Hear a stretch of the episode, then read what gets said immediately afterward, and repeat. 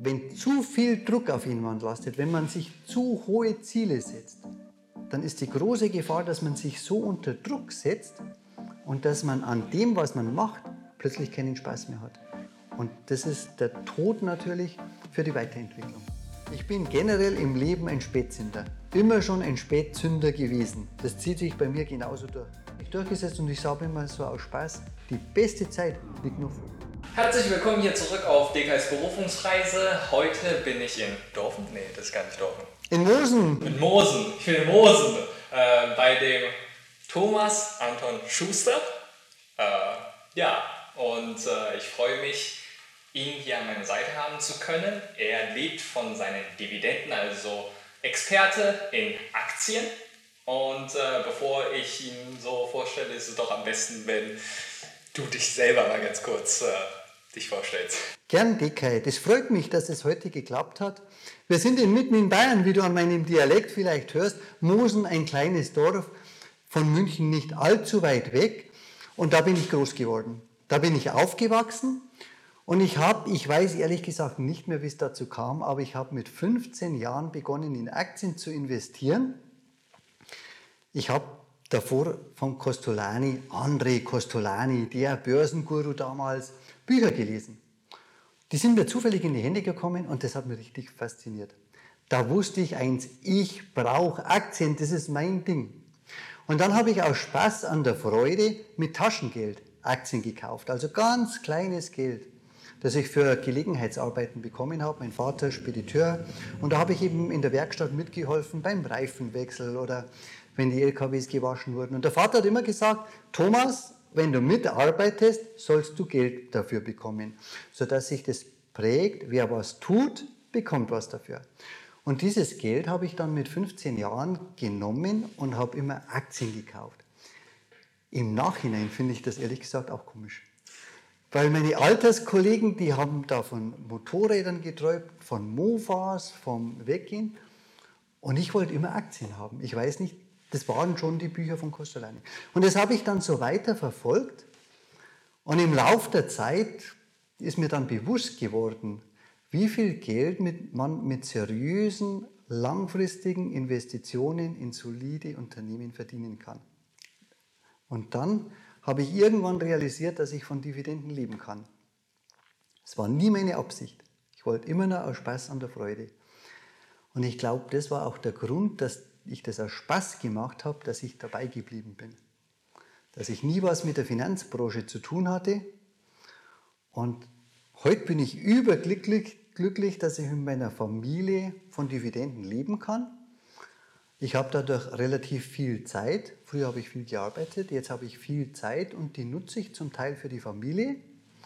Und zum Teil fahre ich rum, halte Vorträge, gebe Seminare, helfe anderen Menschen und es macht mich unglaublich glücklich. Das ist wirklich das tollste Leben, das ich mir je vorstellen hätte können.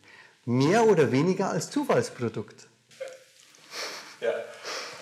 Die Zuschauer, die jetzt äh, schon länger mit dabei sind, äh, die würden sicherlich eine Frage stellen. Und zwar, warst du so Partytyp? Überhaupt nicht. Schau mich an. Also ich, viele Menschen sind äh, schon mit dabei? Also sehr viele, also inklusive äh, mhm. mir. Also sehr viele Menschen, die äh, irgendwie doch nicht so zur Party mhm. gehören. Also der Stefan, der ist ja auch nicht auch. also hier oben auf jeden Fall nochmal verlinkt äh, Stefans äh, Video-Interview dazu. Ist auf jeden Fall auch sehr spannend. Und äh, wir kommen aber zu unserem Thema nochmal zurück. Mhm. Kannst du ganz kurz so deine Persönlichkeit mal beschreiben? Also was macht dich als Person so aus? Eine meiner größten Stärken, und das wurde mir, ich bin mittlerweile 52 Jahre, das wurde mir eigentlich erst relativ spät bewusst, ist Disziplin. Ich bin unglaublich diszipliniert. Ich laufe jetzt seit über elf Jahren fast täglich, jeden Tag morgens halb sechs, sechs Uhr, halbe Stunde, Wochenende eineinhalb Stunden rum. Und es macht mir unglaublich Spaß. Und diese Disziplin, die hat sich auch wirklich in meinem Leben so fortgesetzt, auch beim Investieren in Aktien. Ich investiere antizyklisch, mache eben immer das Gegenteil, was die Masse macht und bin über diese 30, 35 Jahre immer dabei geblieben. Und für mich ist daraus, ich habe den Schluss daraus gezogen, dass Disziplin für mich zumindest ein großer Schlüssel zum Erfolg war und zu meinem Traumleben. Und ich bezeichne das wirklich, hört sich, hört sich für viele vielleicht komisch an, so Traumleben, aber ich bezeichne es wirklich so. Und der Schlüssel war Disziplin dabei bleiben. Da habe ich nichts dafür getan, das glaube ich ist angeboten bei mir. Warum auch immer. Ich bin froh drum, dass es so ist. Ja, das ist wirklich super wichtig, denke ich, äh, dass man auch Disziplin im Leben hat. Nicht so alles ist schön und äh, gar nichts machen. Ich glaube, so funktioniert das Leben nicht. Aber was sind denn Dinge, die dir mega viel Spaß machen? Also muss auch nicht was von der Arbeit sein, so allgemein im Leben. Was sind Dinge, die dir mega viel Spaß machen? Ich rede gern. Ich lerne gern andere Menschen kennen. Ich bin gern mit Menschen zusammen, die ich vorher noch nie kannte, so wie dich, Dike. Wir haben uns zufällig kennengelernt, glaube ich. Stefan Werder war so der Anstoß dafür. Und wir sind ja jetzt schon von München nach Mosen gefahren, eben auch eine Stunde unterwegs, haben da enorm viel gequatscht. Und das finde ich so interessant, weil jeder Mensch hat eine Lebenserfahrung. Und das ist eben so das Große. Die ist oft so unterschiedlich. Und dennoch gibt es in jedem Leben Interessantes zu erzählen. Das fasziniert mich. Und ich rede gern. Das muss ich auch oft zugeben. Von daher passt diese Mischung aus Leben und Investieren von Aktien und Seminare halten und Vorträge halten, passt so unglaublich zusammen. Das sind wirklich die zwei Dinge, die mir Spaß machen. Und äh, welche Dinge machen dich denn glücklich? Also triffst du da so eine Unterscheidung zwischen Glück und Spaß bzw. Freude? Das ist bei mir kein Unterschied. Ich muss mal drüber nachdenken. Aber wenn mir was Spaß macht und ich das gern mache, dann bin ich auch glücklich. Mein größtes Glück ist natürlich meine Familie, meine zwei kleinen Kinder. Da erlebt man ja mit Kindern auch Dinge, die unvorstellbar sind. Man sieht sich zum Teil wieder, spiegelt sich wieder. Und die zwei Kinder sind auch sehr unterschiedlich. Und das mitzuerleben, wie die groß werden, das ist auch, finde ich, enormes Glück. Ich habe überhaupt die Erfahrung gemacht, je älter ich werde, es sind oft nicht die besonderen Dinge im Leben, die so das Glück ausmachen. Es ist so im Alltag, was einfach so passiert, wenn man neue Menschen kennenlernt, wenn mit den Kindern, wenn die tolle Erfahrungen machen, wenn wir gemeinsam im Urlaub sind oder irgendwas Gemeinsames erleben oder so wie im Seminar, wo plötzlich irgendein Teilnehmer eine neue Idee hat, neuen Funken hat und man das Gefühl hat, man hat jetzt ein bisschen was dazu beigetragen, dass sich der Mensch auch weiterentwickeln konnte. Das sind so die Glücksmomente, finde ich. Also oft die kleinen Momente im Leben. Und ich bin überzeugt davon, dass jeder selbst entscheidet für sich, ob er glücklich ist oder nicht. Wenn ich morgens aufwache, den Kopf in den Boden stecke und sage, Scheißtag, heute regnet es, das kann nichts werden, und außerdem, ich habe keine Lust, heute irgendwas zu machen, dann ist doch logisch, dass ich schon so vorprogrammiert bin, der Tag muss mies werden, den mache ich mies. Und wenn ich morgens aufwache und denke, mir geht es doch richtig gut, ich bin gesund, ich habe eine tolle Familie, ich kann von Dividenden leben, ich bräuchte eigentlich nicht mehr zu arbeiten. Und ich kann genau das machen, mich mit dem beschäftigen, was ich mag, was ich interessant finde, was mich weiterbringt, das ist Lebensglück schlechthin. Hm, ja, mir ist gerade da äh, etwas eingefallen, und zwar so eine kleine Geschichte vom Arzt, ähm, der hatte mir gesagt, wie er so einen Patienten behandelt hat, der unter Depression geleitet hat. Und zwar der hat so äh, dem die Frage gestellt, ja, äh, was macht dich denn im Leben so glücklich? Was findest du so toll? Was fühlt sich so gut an? Ja, gar nichts. Nein, gar nichts. ähm, ja, was ist die erste Sache, so, die du nach dem Aufstehen machst? Ja, ähm, ich gehe aufs Toilette. Ja, ähm, noch davor. Ja, ich stehe aus, komme aus dem Bett. Wie fühlt sich dein Bett an? Es ist warm. Ja, fühlt sich das gut an? Ja, ja, wenn du jetzt äh, aufstehst, hast du Schuhe? Nee, Fußboden. Äh, ich gehe direkt auf den Fußboden. Ja, ist das denn warm? Ja, ist warm. Fühlt sich das denn gut an? Ja, ist gut. da, da gibt es schon so Dinge, wo man dann so denkt, ah, okay, es sind wirklich so ganz kleine Dinge, ja. die so wirklich sehr schön sind und die man einfach so als normal einfach annimmt ja. und entsprechend wirklich dann nicht mehr diese Freude oder dieses Glücklichsein da hat und man setzt immer viel größere Hürden für Glücklichsein. Also das und das muss sein, damit ich glücklich quasi bin und ich denke, das ist genau das, was du ja vorhin erwähnt hast. Das sind äh, wirklich häufig die kleinen Dinge, wie man sich Sonnen oder sowas, die einen wirklich mal einfach richtig glücklich machen ja. und äh, einfach eigentlich gar nichts äh, mit sehr vielen Gedanken dahinter. Aber das war nur eine kleine Geschichte, die mir dazu eingefallen ist. Mhm. Äh, gibt es solche Dinge, die die meisten Menschen, äh, die mit dir unterwegs sind, nicht über dich Bescheid wissen? Welche Menschen meinst du? Also sagen wir es mal, deine Freunde nicht so äh, über dich Bescheid wissen. Ich glaube, jeder Mensch hat Geheimnisse, mhm.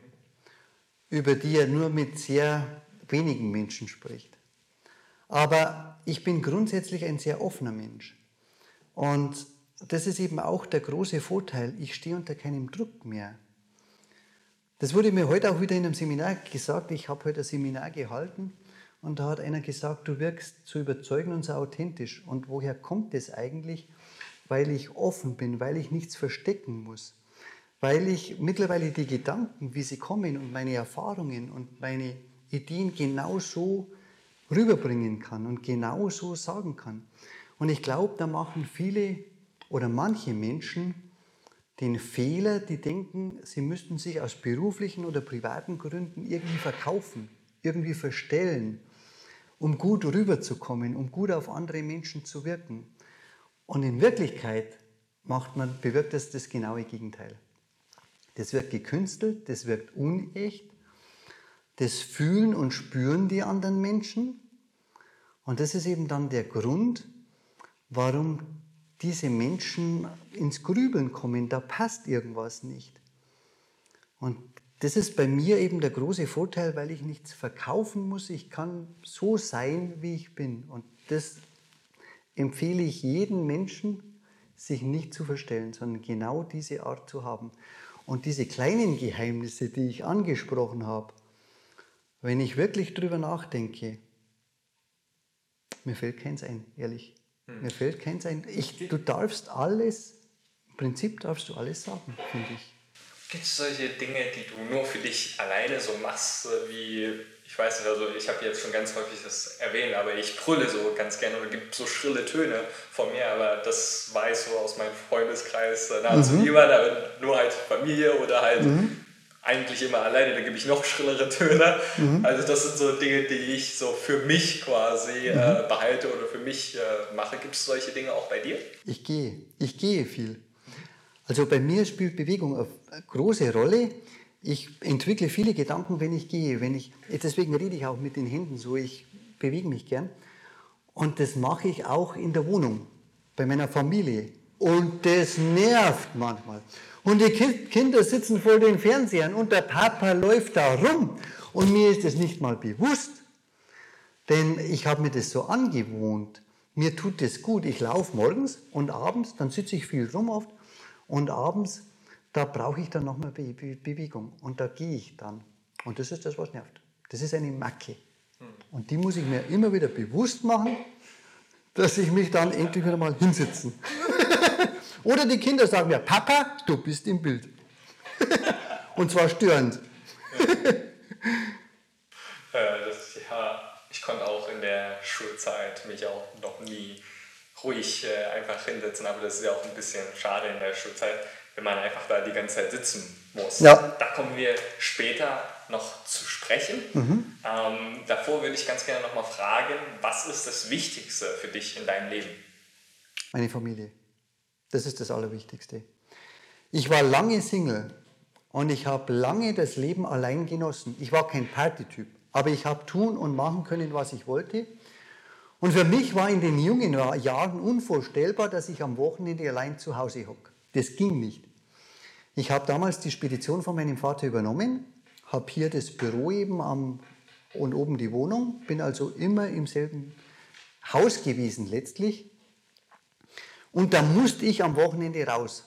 Und da musste ich irgendwo hin mit Freunden. Und jetzt, und ich könnte mir gar nicht vorstellen, dass ich zu Hause bleibe oder, oder Familien habe. Und jetzt, wo ich die Familie, Familie habe, ich habe dann mit 40 Jahren geheiratet, habe dann das erste Kind äh, bekommen, also als Spätberufener sozusagen. Und jetzt könnte ich es mir anders nicht mehr vorstellen, ein Leben allein. Wenn die Kinder mal aus dem Haus sind, weil sie bei Oma oder Opa sind, dann ist Stille im Haus und dann ist was Ungewohntes. Dann, dann fühlt man das sofort und es geht was ab. Also, das könnte ich mir nicht mehr vorstellen, dass das fehlt. Das ist das Wichtigste in meinem Leben. Was wäre so deine Vision für die nächsten fünf bis zehn Jahre?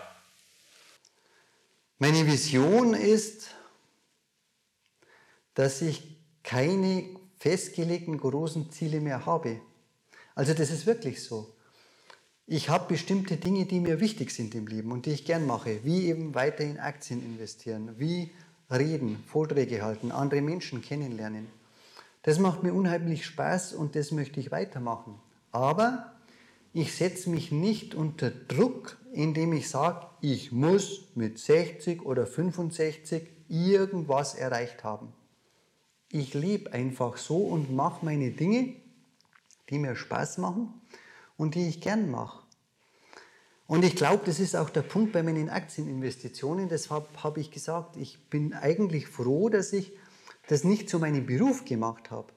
Denn ich fürchte, wenn ich in die Bankenbranche dann wirklich gewechselt wäre und da gearbeitet hätte und irgendwelche Finanzprodukte verkaufen hätte müssen, in, diesen, in dieses Hamsterrad da reingekommen wäre und der Druck drauf gekommen wäre, dann hätte mir das irgendwann keinen Spaß mehr gemacht.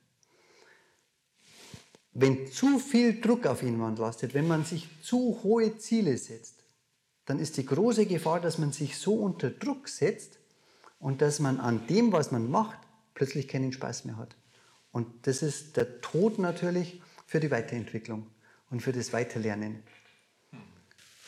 Also ganz schwierig ist es ja, ohne Druck diszipliniert und fokussiert in eine Richtung voranzukommen. Mhm. Was wären so deine Gedanken und Ratschläge dazu? Ich glaube wirklich, dass Disziplin mir angeboren ist. Und ich mache das nicht, weil's, weil ich es machen muss, weil ich einen Druck habe, diszipliniert zu sein, sondern ich mache das, weil es in mir liegt.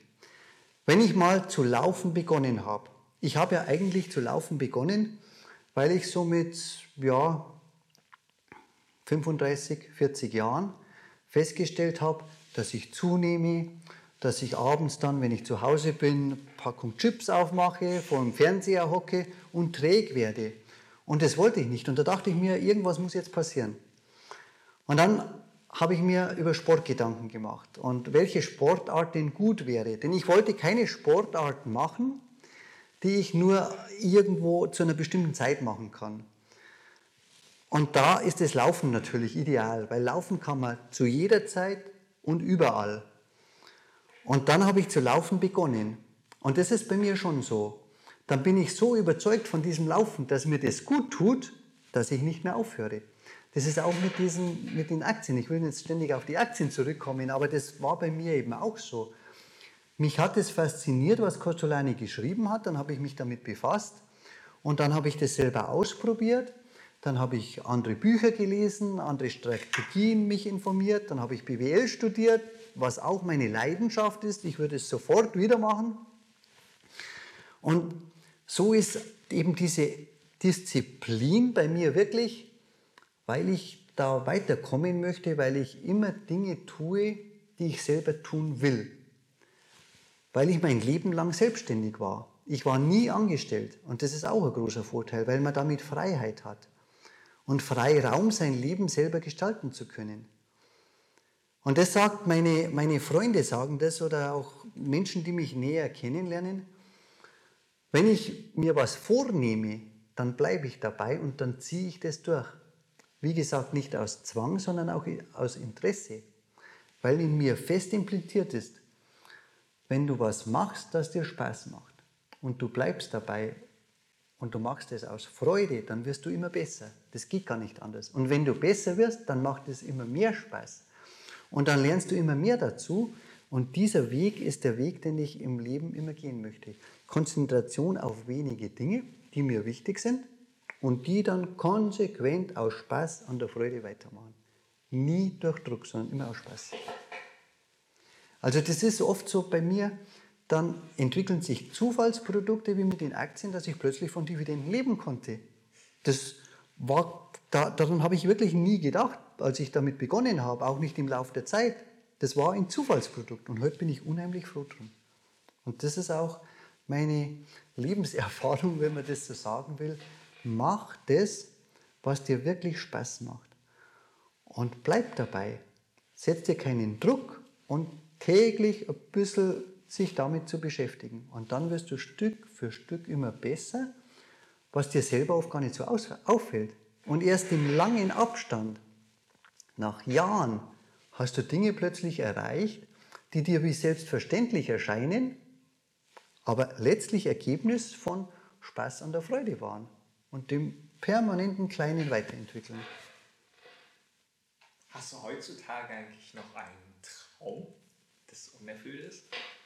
Also finanziell bin ich überglücklich, ich bin gesund, ich kann überall leben, ich habe Kinder, die sind gesund.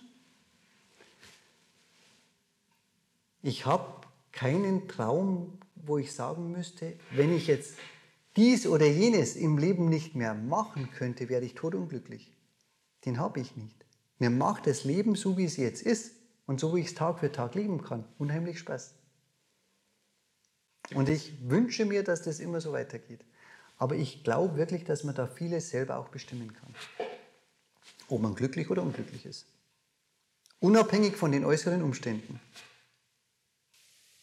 Gibt es da denn welche skurrile Kindheitsträume von dir, wo du, also bei mir ist es so, ich habe als Kind mir schon die ganze Zeit so einen Traum gehabt, eine Raumzeitmaschine zu entwickeln. Mhm. Also das ist so, also ich habe eigentlich noch ganz viele andere, aber das ist das prägnanteste. Mhm. Gibt es auch solche verrückte Gedanken bei dir, als du ein Kind warst noch? Oder ein Jugendlicher? Ich hatte nie den Traum, technisch irgendwas erfinden zu wollen oder die Welt technisch verbessern zu wollen. Ich hatte immer, bei mir war immer Geld wichtig. Ich weiß auch nicht warum. Ich war, hatte nie, ich habe nie in Armut gelebt. Das war auch kein Reichtum. Mein Vater, kleiner mittelständischer Unternehmer, Spedition. Das heißt, Leben im Angesicht des Schweißes und immer auf und ab auch mitzuerleben. Und hatte nie Armut erlebt, aber in mir war immer irgendwie der Gedanke, ich wollte immer Geld haben. Nicht reich werden, das war nie mein Traum, aber ich wollte immer so viel Geld haben, dass ich mir die Wünsche, die mir wichtig sind und das Leben, das ich leben wollte, auch erlauben konnte. Und das war von Kindesbeinen an, war das wirklich so. Mein, mein äh, Großvater hat gesagt, es ist schön, Geld auf dem Bankkonto zu haben. der hatte nicht viel Geld, der war Postbote, also äh, Vater mütterlicherseits. Ja, ja. Und er hat, äh, war auch, soweit ich mich erinnern kann, immer zufrieden, hat seine Arbeit immer gemacht Natürlich war da auch Schnee und, und alle widrigen Witterungsverhältnisse und war arme Zeit, kann man immer mit heute vergleichen. Aber der hat immer gesagt, es ist schön, Geld auf dem Bankkonto zu haben. Und ich habe irgendwie dann das übernommen und bei mir war es dann nicht das Geld auf dem Bankkonto, sondern das Geld in Aktien investiert. Das war mein Traum, das wollte ich und das habe ich letztlich erreicht. Und das ist übrigens ein Punkt, der mir im Leben schon öfter aufgefallen ist diese Vorstellungen, die einem wichtig sind im Leben, was man haben möchte, was man werden, wie man werden möchte, die erfüllen sich wirklich. Also das war bei mir tatsächlich so. Ich habe dann nach dem Studium das Unternehmen von meinem Vater übernommen und da war schon der Gedanke, ich will mal einige Angestellte haben. Ich wollte kein Großunternehmen, aber ich will mal einige Angestellte haben und ich will viel in der Disposition Ladungen disponieren und das Unternehmen weiterentwickeln. Und daran habe ich gearbeitet und das habe ich dann auch tatsächlich erreicht. Dann hatte ich äh, einige Disponenten und Disposition heißt von früh morgens bis spät abends Stress. Stress, Stress, Stress. Ständig ändert sich was, ständig werden Ladungen äh, neu, kommen neu dazu, dann fallen wieder andere weg, dann nimmt irgendjemand die Ware nicht ab und da passiert ständig was. Und dann habe ich festgestellt, das ist nicht das, was ich will. Das ist nicht mein Leben, dieser Druck, der da auf einen lastet. Und dann muss man plötzlich, hat man mit Dingen zu tun, die mit dem eigentlichen Speditionsgeschäft, mit der Arbeit nichts zu tun haben, sondern dann kommen Verwaltungsfragen, dann kommen Personalfragen. Und all das ist mir dann klar geworden, das ist nicht mein Leben. Mein Leben ist Freiheit. Selbstbestimmtes Leben und sich selber entfalten mit dem Tun, was einem wichtig ist, wo man Leidenschaft drin findet. Und ich habe dann eben relativ schnell wieder die Spedition ja, ein Stück weit zurückgefahren. Das war dann kombiniert auch mit den zunehmenden Dividenden. Da wurde mir dann auch klar, ich kann irgendwann von Dividenden leben. Und dadurch konnte ich es mir leisten, die Spedition wieder ein Stück zurückzufahren und äh, nur noch das zu machen, was mir wirklich entsprach und was ich auch wirklich wollte. Also das war die erste Erfahrung, dass ich, was ich mir vorstellte, auch wirklich erreicht habe, wo ich darauf hingearbeitet habe. Nur musste ich dann feststellen, dass es nicht das war, womit ich glücklich wurde.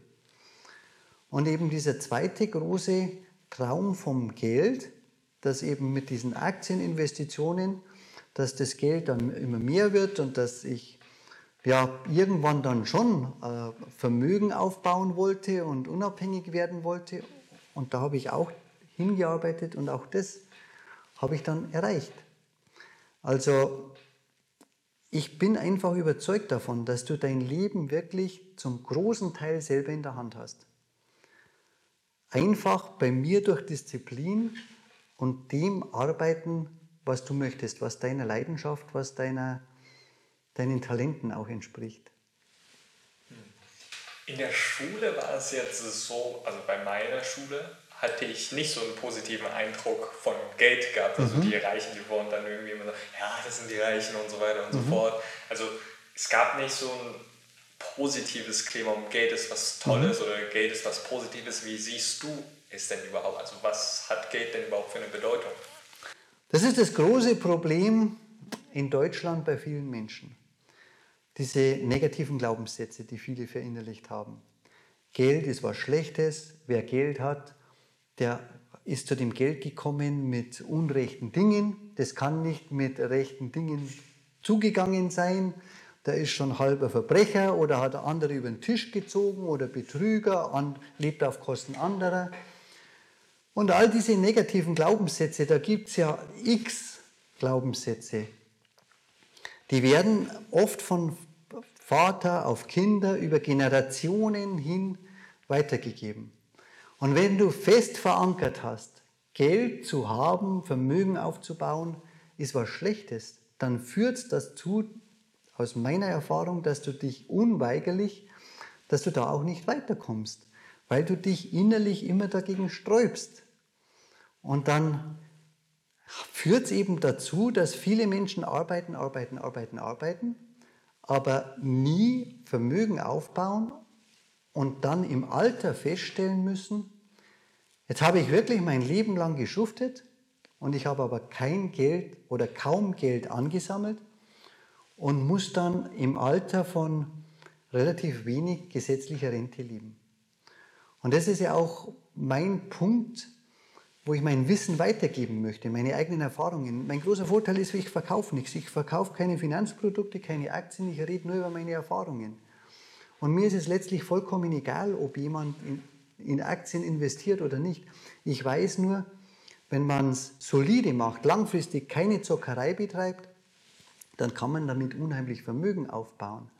Je früher man damit anfängt, umso mehr und das ist eben der genaue Punkt, wenn man sich nicht dagegen sträubt, sondern damit befasst und das dann über Jahre macht, dann hat man mit der Arbeit, die man, dem Geld, das man verdient hat, und durch diese Anlagen hat man plötzlich immer mehr Geld, auch im Alter zur Verfügung und muss nicht Angst haben, in Armut zu leben oder ja, mit all diesen negativen Dingen. Und ich habe in den Seminaren viele Menschen schon kennengelernt, die gesagt haben, der größte Fehler in meinem Leben war, dass ich mich nie mit Geld beschäftigt habe und dass ich das Geldthema immer verdrängt habe, eben aus diesen negativen Glaubenssätzen. Das finde ich schade. Und ich finde auch schade, dass in der Schule so wenig Wissen über Finanzen und über Geld vermittelt wird. Und wenn eben dann aus dem Elternhaus dieses Wissen nicht kommt, wie sollen es die Kinder dann erhalten? Und wie sollen die dann eine positive Einstellung dazu bekommen und auch Wissen dazu bekommen? Und das ist eben, Aktien werden in Deutschland leider als Zockerei gesehen, als ständig kaufen, verkaufen, als hochriskant, als Spekulation. Und für mich ist das ganz was anderes. Für mich ist es investieren in solide Unternehmen, in Großunternehmen. Ich werde nie vergessen, als ich aus der Schule kam, da sagte der Lehrer zu uns Schülern, bewerbt euch doch in München, beispielsweise bei BMW, bei der Allianz, also bei diesen großen Konzernen, die in München ansässig sind, bei Siemens, denn da habt ihr tolle Ausbildung, da habt ihr einen tollen Beruf, das sind sichere Unternehmen, da könnt ihr ein Leben lang arbeiten und wenn ihr wollt, könnt ihr da auch Karriere machen. Und ich habe gesagt, gut, wer das möchte, super und setzt noch eins drauf und kauft auch Aktien von dieser Firma, denn dann habt ihr zusätzlich passives Einkommen und ihr seid am Gewinn dieses Unternehmens beteiligt. Und da hat der gleiche Lehrer gesagt, um Gottes Willen, bloß keine Aktien, das ist reine Zockerei. Und da wird das gleiche Unternehmen, egal ob das Siemens, Allianz, BMW ist, nur als Beispiel jetzt für Münchner Unternehmen, wird zum einen, wenn es um den Beruf geht, um das Arbeiten geht, als bombensicher erachtet, so als könntest du hundertprozentig da dein ganzes Berufsleben lang arbeiten. Und wenn es um die Gewinnbeteiligung geht, als hochriskant, spekulativ, so als würde dieses Unternehmen morgen pleite gehen. Und es handelt sich immer um das gleiche Unternehmen.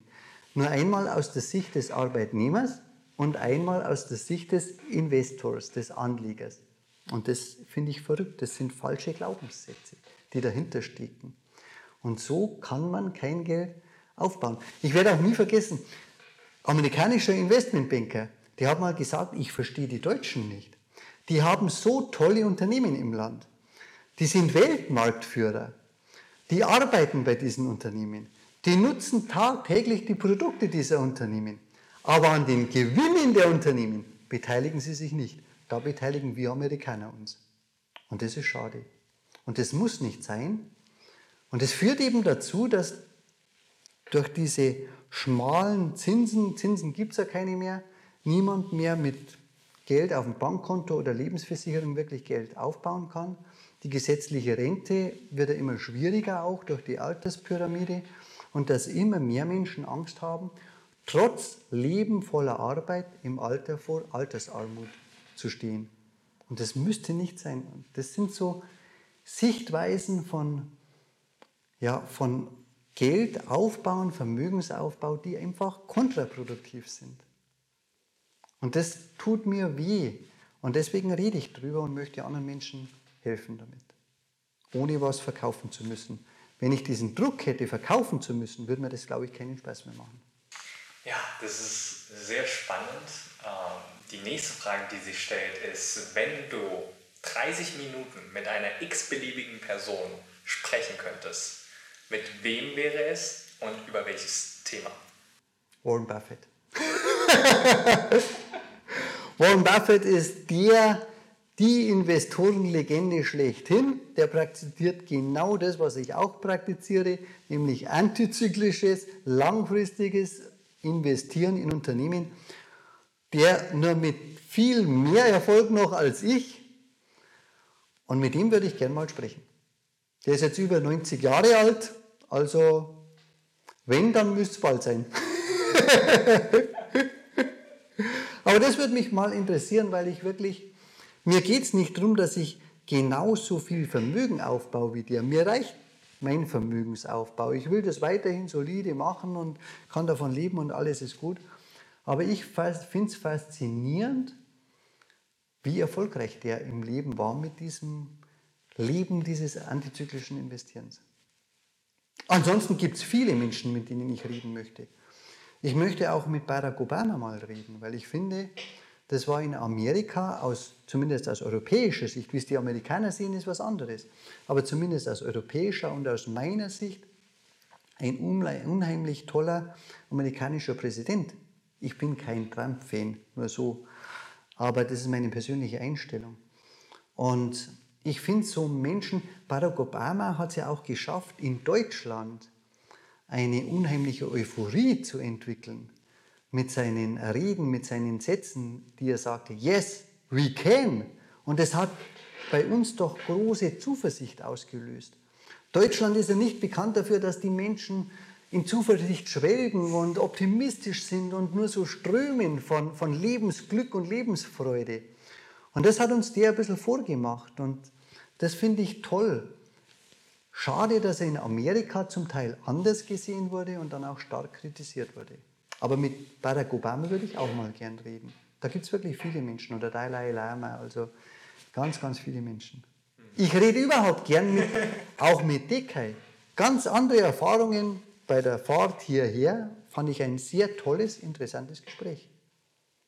Es muss keine, ich finde, es muss keine Persönlichkeit sein, die weltbekannt ist. Es sind oft die ganz normalen Menschen, die dir begegnen, wenn du die Augen offen hältst. Und wenn du mit anderen Menschen ein Gespräch beginnst, denn das ist doch der Punkt, viele Menschen, das fällt mir immer so, ich bin ja auf dem Dorf groß geworden. Das fällt mir immer so auf, wenn ich in der Stadt bin und mit der U-Bahn fahre. Am Dorf, da kennt man sich noch, da grüßt man sich noch und da redet man miteinander, wenn man sich begegnet auf der Straße. In der U-Bahn, da schaut jeder nach unten und da will ja keiner irgendwie was mit dem anderen zu tun haben. Und ich finde das schade, weil durch Begegnungen, durch Reden lernt man unheimlich dazu. So entstehen aus flüchtigen Begegnungen oft Freundschaften und beide profitieren voneinander. Beide können sich weiterentwickeln. Da würde es mich interessieren, gab es denn schon Gespräche, die dir gar nicht gut taten oder gab es denn auch äh, Momente, wo du dachtest, nee, jetzt mag ich absolut nicht sprechen, jetzt mag ich absolut weg von diesem Menschen oder dieser Situation oder was auch immer sein? Dass ich nicht gern sprechen mag, das kommt, kann ich mich wirklich nicht erinnern. ich brauch, ich könnte nicht auf einer einsamen Alm leben, wo niemand rum ist. Das wäre, glaube ich, mein Tod. Ich mag reden, ich bin ein soziales Wesen, ich brauche andere Menschen. Aber es gibt Menschen, mit denen ich nicht, mit denen ich nicht den Kontakt nicht ausbauen möchte.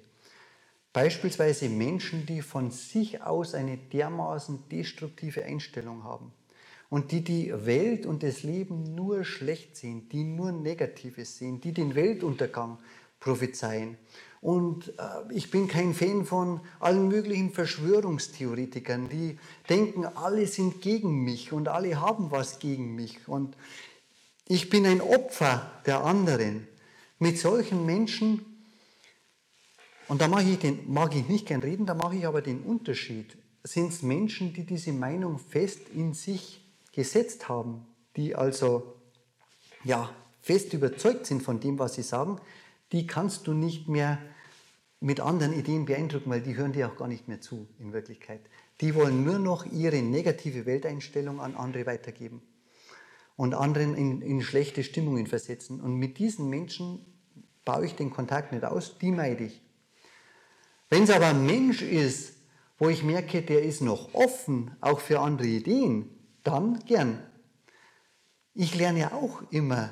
Manche, ich finde es so, so seltsam auch, manche Seminarteilnehmer denken, ich gebe immer nur ab bei Seminaren und ich mache die noch nicht lange, ich mache die erst ein paar Jahre, aber da habe ich auch einiges gelernt.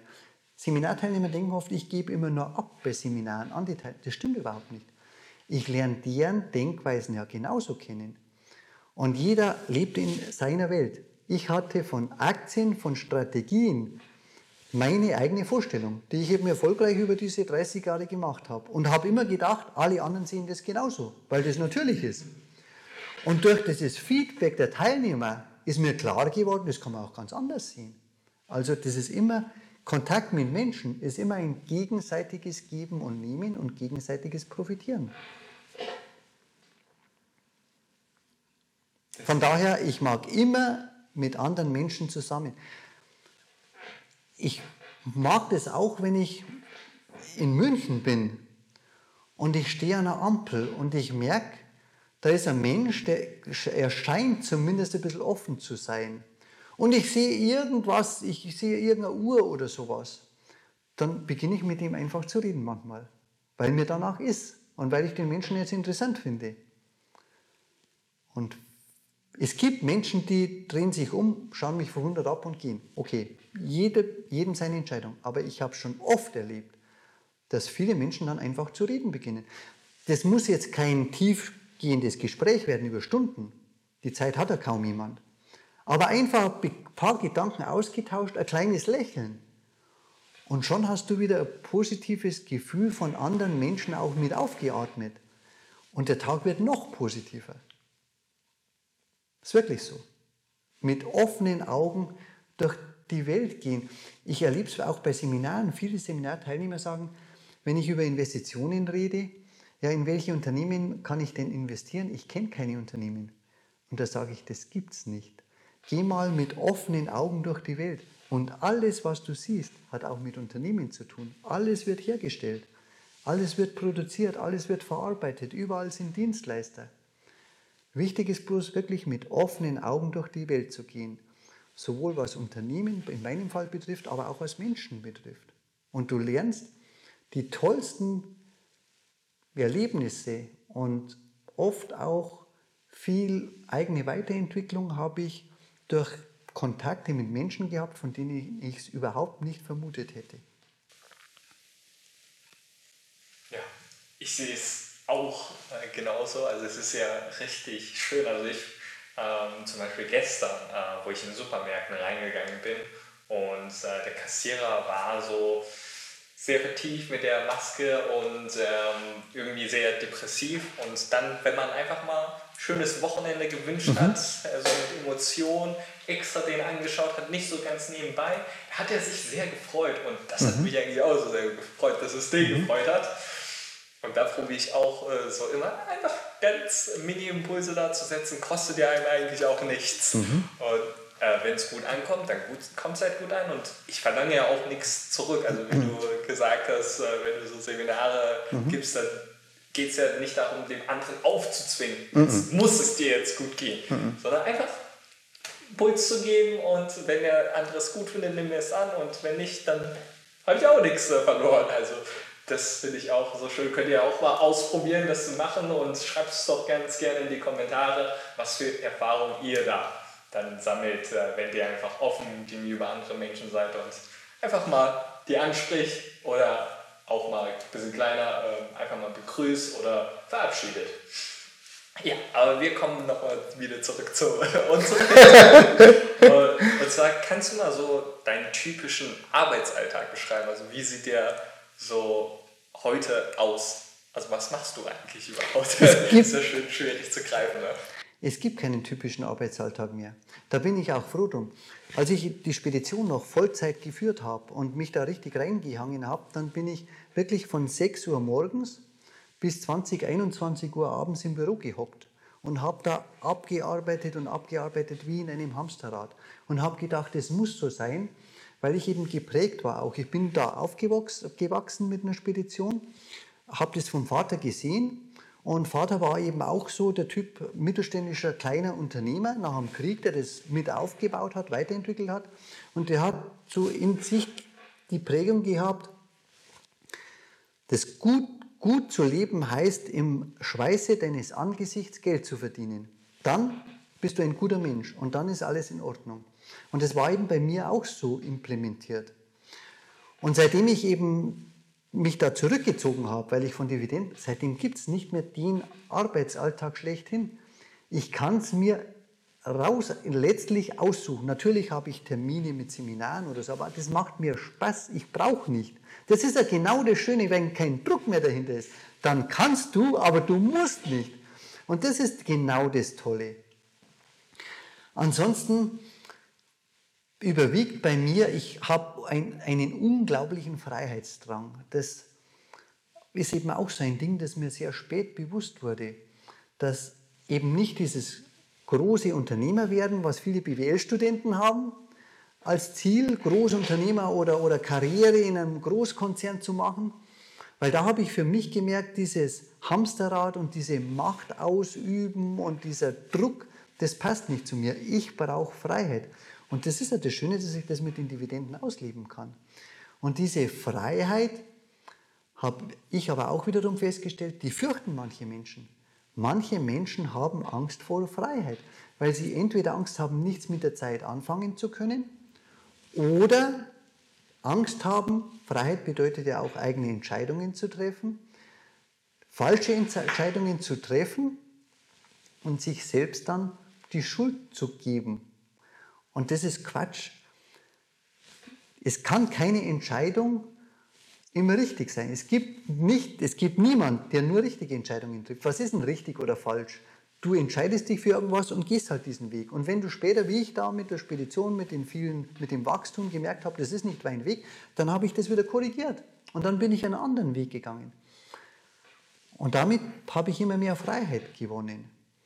Und das ist eben auch, ja, ich, von Ratschlägen halte ich nichts, aber meine, eines meiner Lebenserfahrungen, hab keine Angst vor Freiheit. Freiheit ist was Gutes. Und Freiheit öffnet dir die Möglichkeiten. Wenn du bereit bist und offen bist, mit anderen Menschen dich zu befassen, mit den Dingen, die dir wichtig sind, dich zu befassen, und nicht in diesem Hamsterrad gefangen zu sein. Manche Menschen denken ja, sie müssen jetzt einen Job ausüben, einfach nur um Geld zu verdienen, der ihnen eigentlich keinen Spaß macht, haben innerlich gekündigt, aber ich muss ja Geld verdienen, es geht ja nicht anders, ich komme da nicht mehr raus und es wird täglich schlimmer. Und am Abend frustriere ich, dann komme ich frustriert nach Hause und bin ärgerlich gegenüber meinen Kindern und meiner Frau, meinem Lebenspartner. Und diese ganze pessimistische Stimmung, dieser Mist, der sich durch diesen vermeintlichen Zwang in Leuten anstaut, der wird immer noch schlimmer. Und die Frau reagiert aggressiv, das Kind reagiert aggressiv und am Ende platzt irgendwann die Bombe. Und ja, manche werden depressiv oder, oder psychisch krank oder die Familie bricht auseinander. Nein, leb deine Freiheit so, wie du sie für dich gut findest. Wir Menschen haben ja den riesen Vorteil, wir können eigene Entscheidungen treffen. Das können Tiere, glaube ich, nicht so ohne weiteres, je nach Entwicklung. Wir können freie Entscheidungen treffen. Und ich treffe sie immer bewusst. Und ich bin mir aber bewusst, dass nicht jede Entscheidung die richtige war.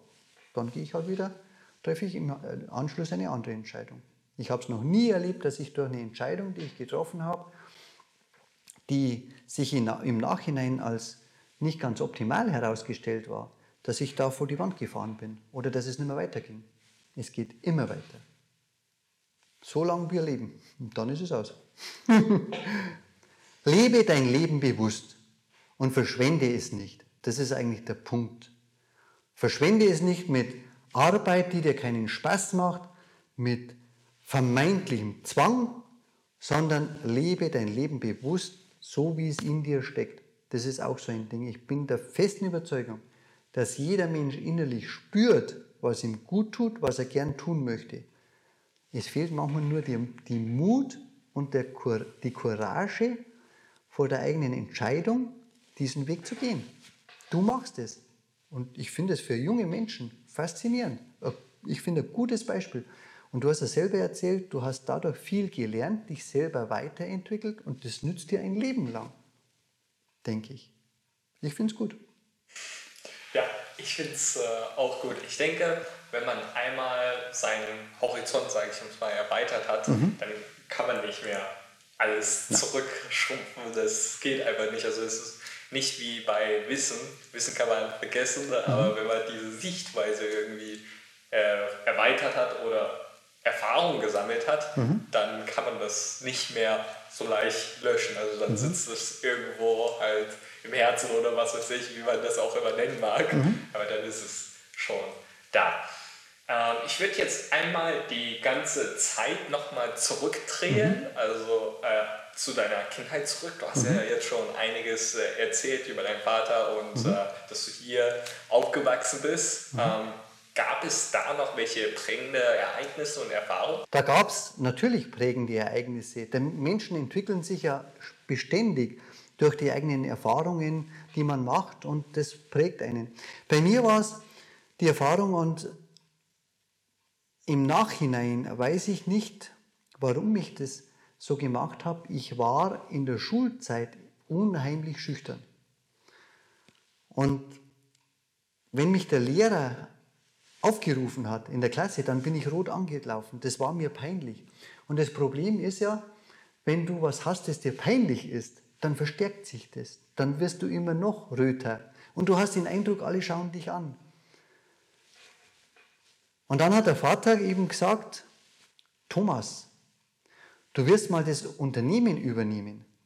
Und du musst dich behaupten, du musst dich behaupten gegenüber Kunden, gegenüber Mitarbeitern, dass du nicht untergehst.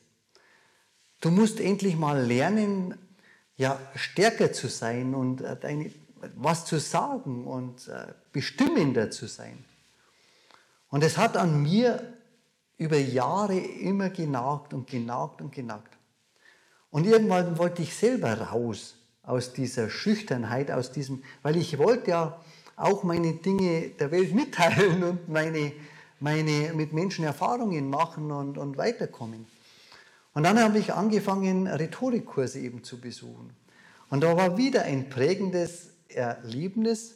Der erste Rhetorikkurs, zufälligerweise war es der erste, da hat mir der Rhetoriklehrer gesagt, du hast eine gewisse Begabung zum Reden. Und ich bin mit der, Erfahrung, also mit der Erwartung hingekommen, da gehe ich jetzt total unter. Das kann nichts werden. Und der hat komischerweise gesagt, du hast eine gewisse Begabung fürs Reden. Und da waren andere Teilnehmer dabei, die haben das ähnlich gesehen. Also ich habe positives Feedback bekommen. Und plötzlich hat sich für mich eine neue Welt aufgetan. Und da habe ich mir gedacht, ja super, habe ich das jetzt überwunden oder was ist jetzt passiert? Und dann, wenn du positives Feedback bekommst, dann macht es dir wiederum wie bei den Aktien plötzlich Spaß und ich habe mich weiterentwickelt. Und heute macht mir das unheimlich Spaß, mit Menschen zu reden, in großen, in kleinen Gruppen, bei Hauptversammlungen, vor Tausenden von Leuten, wo ich mir früher niemals vorstellen hätte können. Mir wäre das Herz in die Hose gerutscht, damals als Schüler. Ich hätte mich vergraben am liebsten. Und jetzt macht mir das unheimlich Spaß. Und das sind eben so prägende Erfahrungen. Wenn du manchmal von dir ein inneres Bild hast, woher immer das auch entstanden ist, dass du so oder so bist, dann denkst du, so war es bei mir zumindest, dann denkst du halt, du bist schüchtern. Keine Ahnung warum. Das war aber nicht so. Das war ein eigenes Bild, das aus irgendeinem Grund entstanden ist. Und durch diese dieses Arbeiten daran und diese Erfahrungen durch das prägende Beispiel mit dem Vater, der immer gesagt hat, du musst da raus. Und ich wollte dann selber raus. Ich wollte dem Vater auch beweisen, dass ich das kann. Das hat mir eine Rolle gespielt. Und heute macht mir das unheimlich Spaß. Und genau diese Kombination ist es auch heute, die ich so genieße. Weiterhin in Aktien investieren, weiterhin Vermögen aufbauen und darüber reden und bei Hauptversammlungen eben auch vor großem Publikum darüber reden. Und das ist unheimlich faszinierend. Und die andere Zeit mit der Familie verbringen und genießen zu sehen, wie die Kinder groß werden. Wie lange hat es bei dir denn gedauert, bis du von introvertiert und schüchtern bis zu eher extrovertiert oder auch halt beides, äh, also sowohl extrovertiert als auch introvertiert und halt nicht mehr so schüchtern, sondern offen geworden bist? Also die Zeit, in der ich wirklich ganz, ganz schüchtern war, da war ich so 13, 14, 15 Jahre rum. Das war die massivste Zeit, wo es eben dann schön langsam darum ging, mal zu überlegen, was ich mache, ob ich das Unternehmen übernehme. Und wo auch der Vater sagte, wenn du das unternimmst, so nicht, sondern übernimmst, sondern du musst dann auch wirklich stärker auf dich aufmerksam machen können. Und dann habe ich begonnen, mich mit Persönlichkeitsentwicklung zu beschäftigen, Bücher zu lesen, später dann Seminare zu besuchen. Und das, dieses ausschlaggebende Erlebnis war dann so mit 5, 26 Jahre. Und von da ab ging es dann Punkt für Punkt aufwärts. Und das war dann diese positive Entwicklung in dem Bereich. Also das hat schon von 15 bis, also 10 Jahre hat es, glaube ich, so gedauert, bis es dann richtig aufwärts ging. Aber das war eben meine Disziplin, die mir da wieder zugute kam. Ich wollte. Und wie eben da meine Mutter oder andere Freunde, die mich gut kennen, meine Frau sagen, mir fällt auf, wenn du dir was in den Kopf setzt, dann setzt du das einfach um. Und das mache ich gar nicht bewusst, aber das liegt irgendwie in mir. Und so war es eben dann da auch mit dem. Und heute ist das eine unheimliche Freiheit. Ich werde nie vergessen, als ich dann diese Angst überwunden hatte.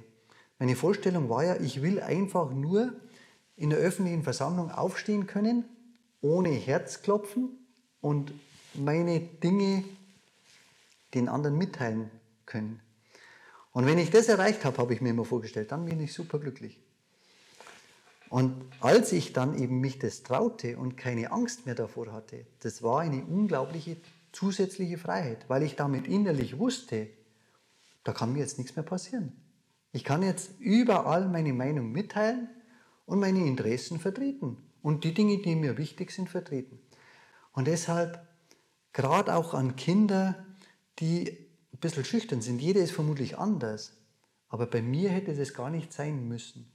Vermutlich war bei mir der Gedanke, andere sind besser, andere können was besser, nur weil die lauter waren. Und das stimmt überhaupt nicht. Man muss sich nur trauen. Und da gibt es ein paar Dinge, wenn man die umsetzt, dann geht Schritt für Schritt für Schritt geht's weiter. Was war die eine Sache, die dich am stärksten verändert hat, von schüchtern bis zu nicht schüchtern? Dieser, dieser Rhetorikkurs, dieser Rhetorikkurs war das. Dieser erste. Und das war, glaube ich, reiner Zufall. Ich werde es nie vergessen, es war ein IHK-Kurs. Und den bekam ich als Unternehmer, bekommt man, damals war es zumindest so, immer Informationszeitschriften von den IHK-Seminaren. Und da stand drauf, Titel Rhetorikkurs für Führungskräfte. Und ich weiß noch wie heute, wo ich mir dachte, mein Gott, das sind alles super erfolgreiche, tolle Führungskräfte und Politiker. Aber irgendwas brachte mich dazu, mich anzumelden. Zum einen eben der Druck vom Vater und das selber wollen, da rauskommen, diszipliniert zu sein, daran zu arbeiten. Und auf der Hinfahrt dann dachte ich mir, was hast du da getan? Du wirst komplett untergehen. Das sind alles super tolle, erfahrene Redner.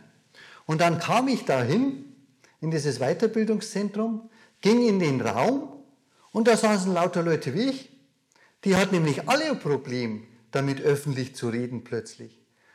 Und der Seminarleiter, der war Professor und er hatte die komische Angewohnheit, der hat immer so, mm, mm, mm, so komisch geredet und wir haben ein bisschen drüber gelacht. Ich weiß nicht, hat er es absichtlich gemacht, um sich da ein bisschen auch zu zeigen, ich bin auch nicht der Tolle, ich habe auch Fehler und Macken.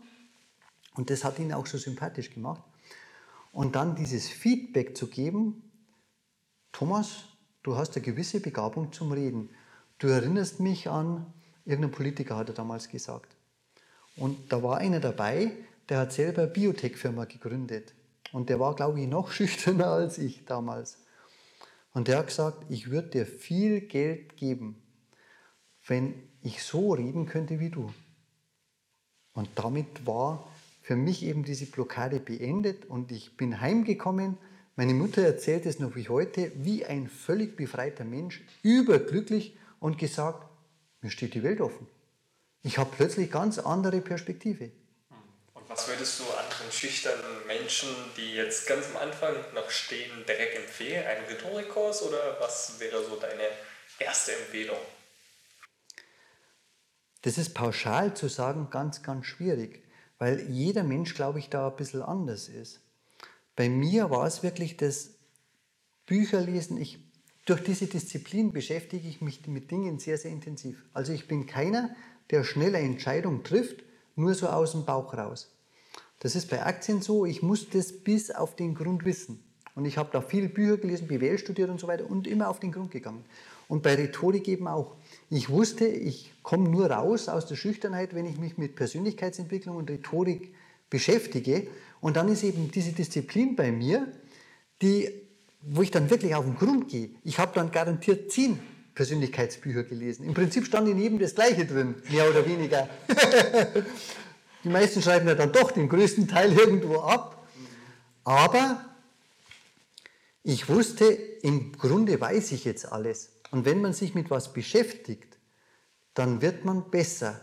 Und dann festigt sich bei mir zumindest die Erkenntnis, ich weiß jetzt so, worauf es ankommt.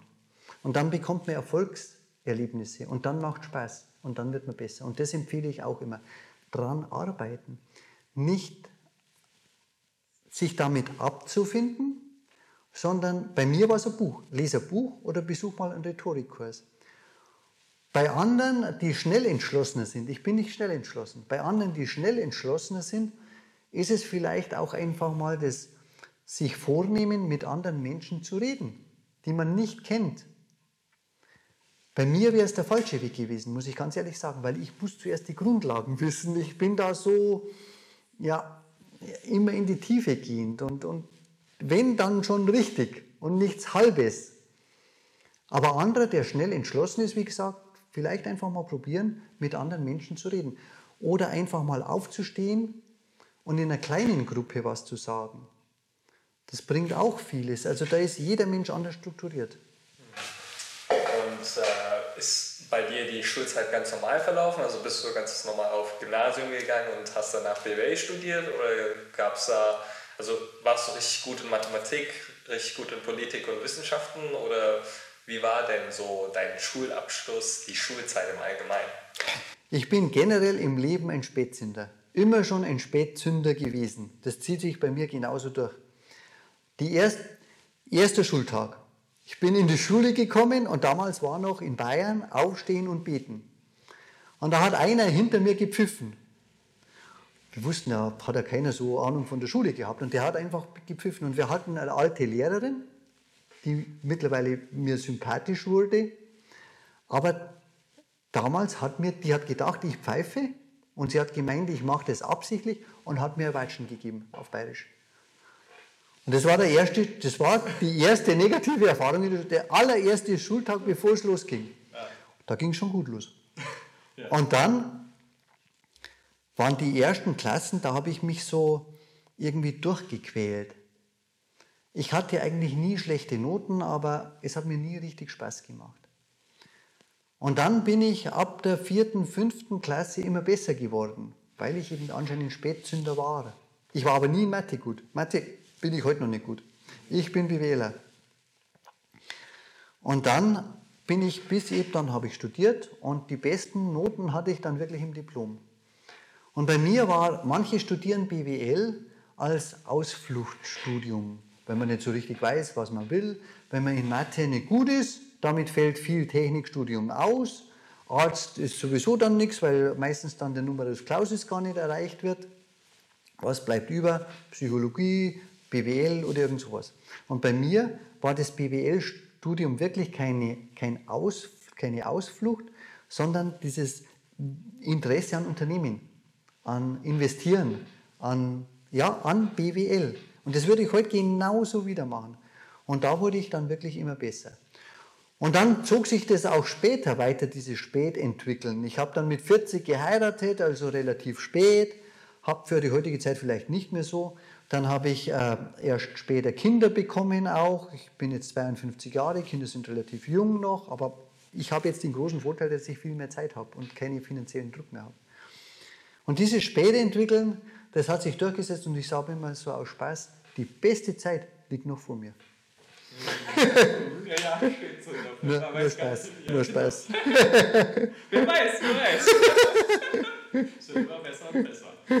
Was mich da sehr interessiert ist natürlich, ähm, also ich habe so ein Bild, dass mhm. wenn man sich mit Aktien beschäftigen möchte mhm. oder wenn man mit Aktien finanziell unabhängig äh, werden mhm. möchte, dann muss man doch irgendwie gut in Mathe sein.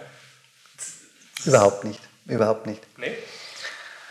Ich war immer schlecht in Mathe, ich habe mich da durchgekämpft, ich habe so einen Dreier bekommen letztlich, so in der Grundschule irgendwann mal.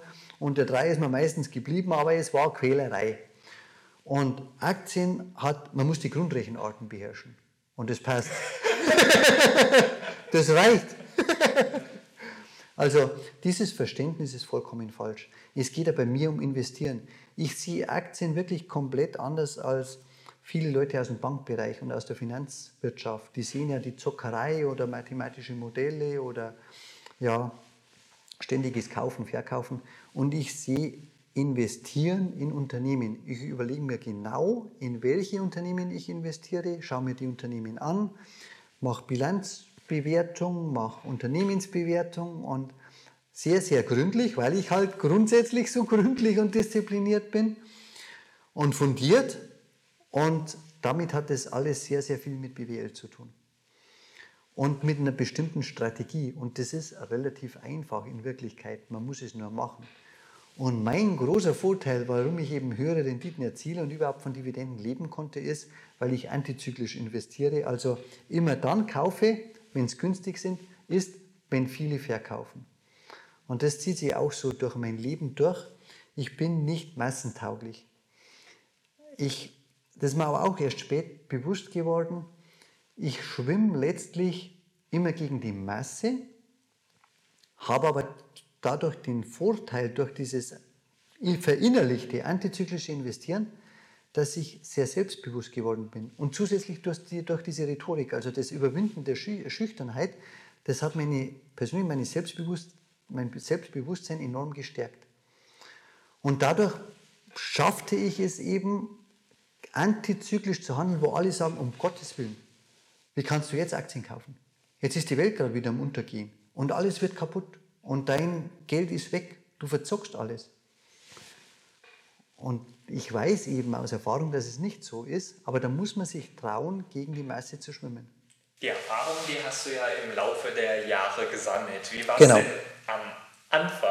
Am Anfang direkt so. Am Anfang habe ich Aktien gekauft mit diesem Geld von den äh, LKW-Hilfen und, und äh, mit dem Taschengeld, weil ich Aktien haben wollte, weil Costolani schrieb im Buch, das ist toll, wenn man Aktionär ist. Und da kann man ja so unheimlich tolle Erfahrungen machen und weil mich Unternehmen investiert, interessiert haben. Und da habe ich einfach mit jedem Geld, das ich bekommen habe, Aktien gekauft, ohne Strategie. Die Strategie habe ich dann wirklich entwickelt, weil es in mir liegt, ich muss mich mit den Dingen, die mir wichtig sind, bis in die Tiefe beschäftigen. Und Bücher lesen und BWL studieren und noch mehr und noch mehr bis in die Tiefe. Ich bin also eigentlich ein sehr vergeistigter Mensch. Ich mache nichts oder wenig so aus dem Bauch raus. Da fühle ich mich unwohl. Und damit habe ich eben diese Strategie über die Jahre entwickelt. Und die gebe ich eben jetzt weiter, weil ich es gut finde, weil ich es mit bestem Wissen und Gewissen empfehlen kann, weil es bei mir funktioniert hat, weil ich weiß, dass das funktioniert. Da kann nicht viel schiefgehen. Und weil ich aber weiß, ich brauche nichts verkaufen. Ich kann nur drüber reden und jeder soll sich dann seine eigene Meinung bilden und seine eigenen Entscheidungen treffen. Hast du am Anfang damit sehr viel Geld verloren? Oder? Ich habe genauso Geld verloren natürlich am Anfang, das ist ja logisch. Solche Erfahrungen macht man. Und die waren auch wichtig für mich, um die eigene Strategie zu entwickeln. Und das ist immer auf und ab. Ich habe aber, ich bin kein Zocker. Das ist so dieses Disziplinierte in mir.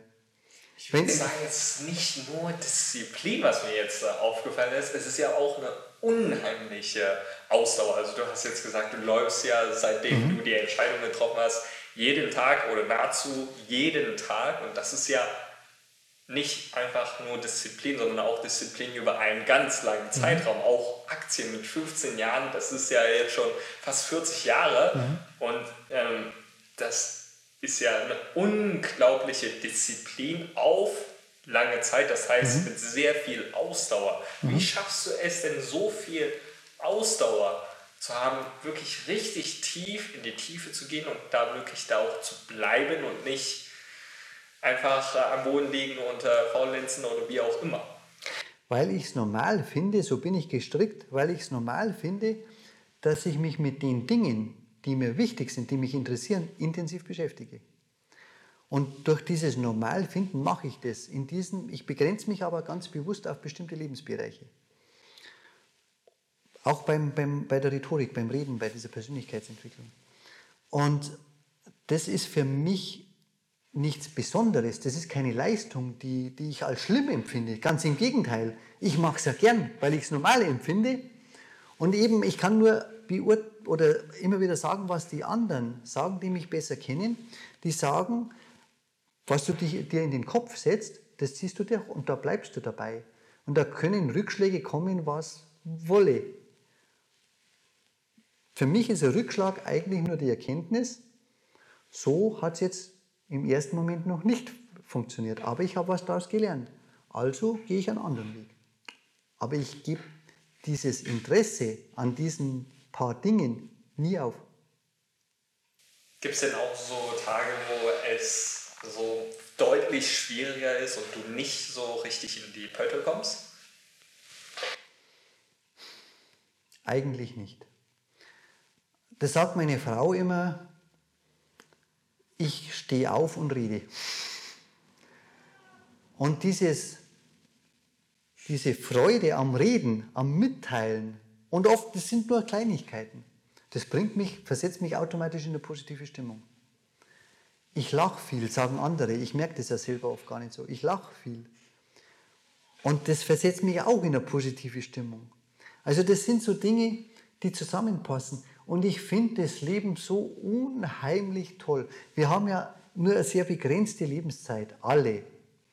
Und ich finde es so unheimlich toll, dass es mir gut geht, dass es der Familie gut geht. Wir leben doch auf der Sonnenseite des Lebens, wenn wir ehrlich sind, oder? Wir leben in der westlichen Welt, ja, materielle Dinge sind nicht das große Problem für uns. Wir müssen nicht Angst haben zu verhungern. Drei Viertel der Menschheit lebt in ganz anderen Verhältnissen. Da haben viele, wissen nicht, wie sie den nächsten Tag noch was zu essen bekommen. Kinder verhungern. Das ist ein ganz anderes Leben und das ist die Mehrheit, wenn wir ehrlich sind, auf der Welt. Und wir leben auf der Sonnenseite. Also, was gibt Schöneres? Und das ist in mir schon verinnerlicht. Uns geht's gut. Meine Eltern, Großeltern, die haben einen Krieg miterlebt. Gott sei Dank nicht ich. Und das ist doch unheimlicher Vorteil. Da habe ich nichts oder relativ wenig dafür getan. Ich lebe einfach hier, aus welchem Grund auch immer. Hm. Und das finde ich toll. Du kannst dir dein Leben selber zur Hölle machen, egal wie die äußeren Umstände sind. Und du kannst dein Leben froh und zuversichtlich und optimistisch gestalten, egal wie die äußeren Dinge sind. Nicht ganz egal.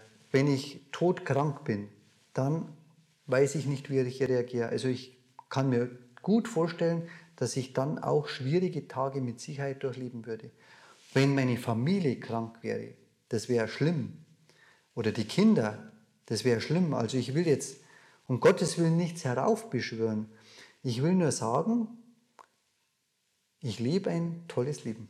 Und warum, warum sollte ich dann mies gelaunt sein? Natürlich habe ich auch Schwankungen, die hat doch jeder Mensch. Bei mir ist es vor allen Dingen, wenn es in der Börse, ich konzentriere mich nicht auf Börsenkurse, aber wenn es wieder mal so richtig nach unten geht und ich habe halt mehr Geld mittlerweile und dann wird das Depot, das geht dann gleich um große Summen nach unten. Und da denke ich mir, verdammt nochmal, muss das jetzt schon wieder sein? Muss das jetzt schon wieder nach unten gehen? Aber dann ist der zweite Gedanke, ich kann günstig nachkaufen. Und wenn es nicht nach unten gegangen wäre, hätte ich die günstigen Nachkaufkurse jetzt nicht. Also das ist in Wirklichkeit positiv. Das ist ja das antizyklische Denken. Hm.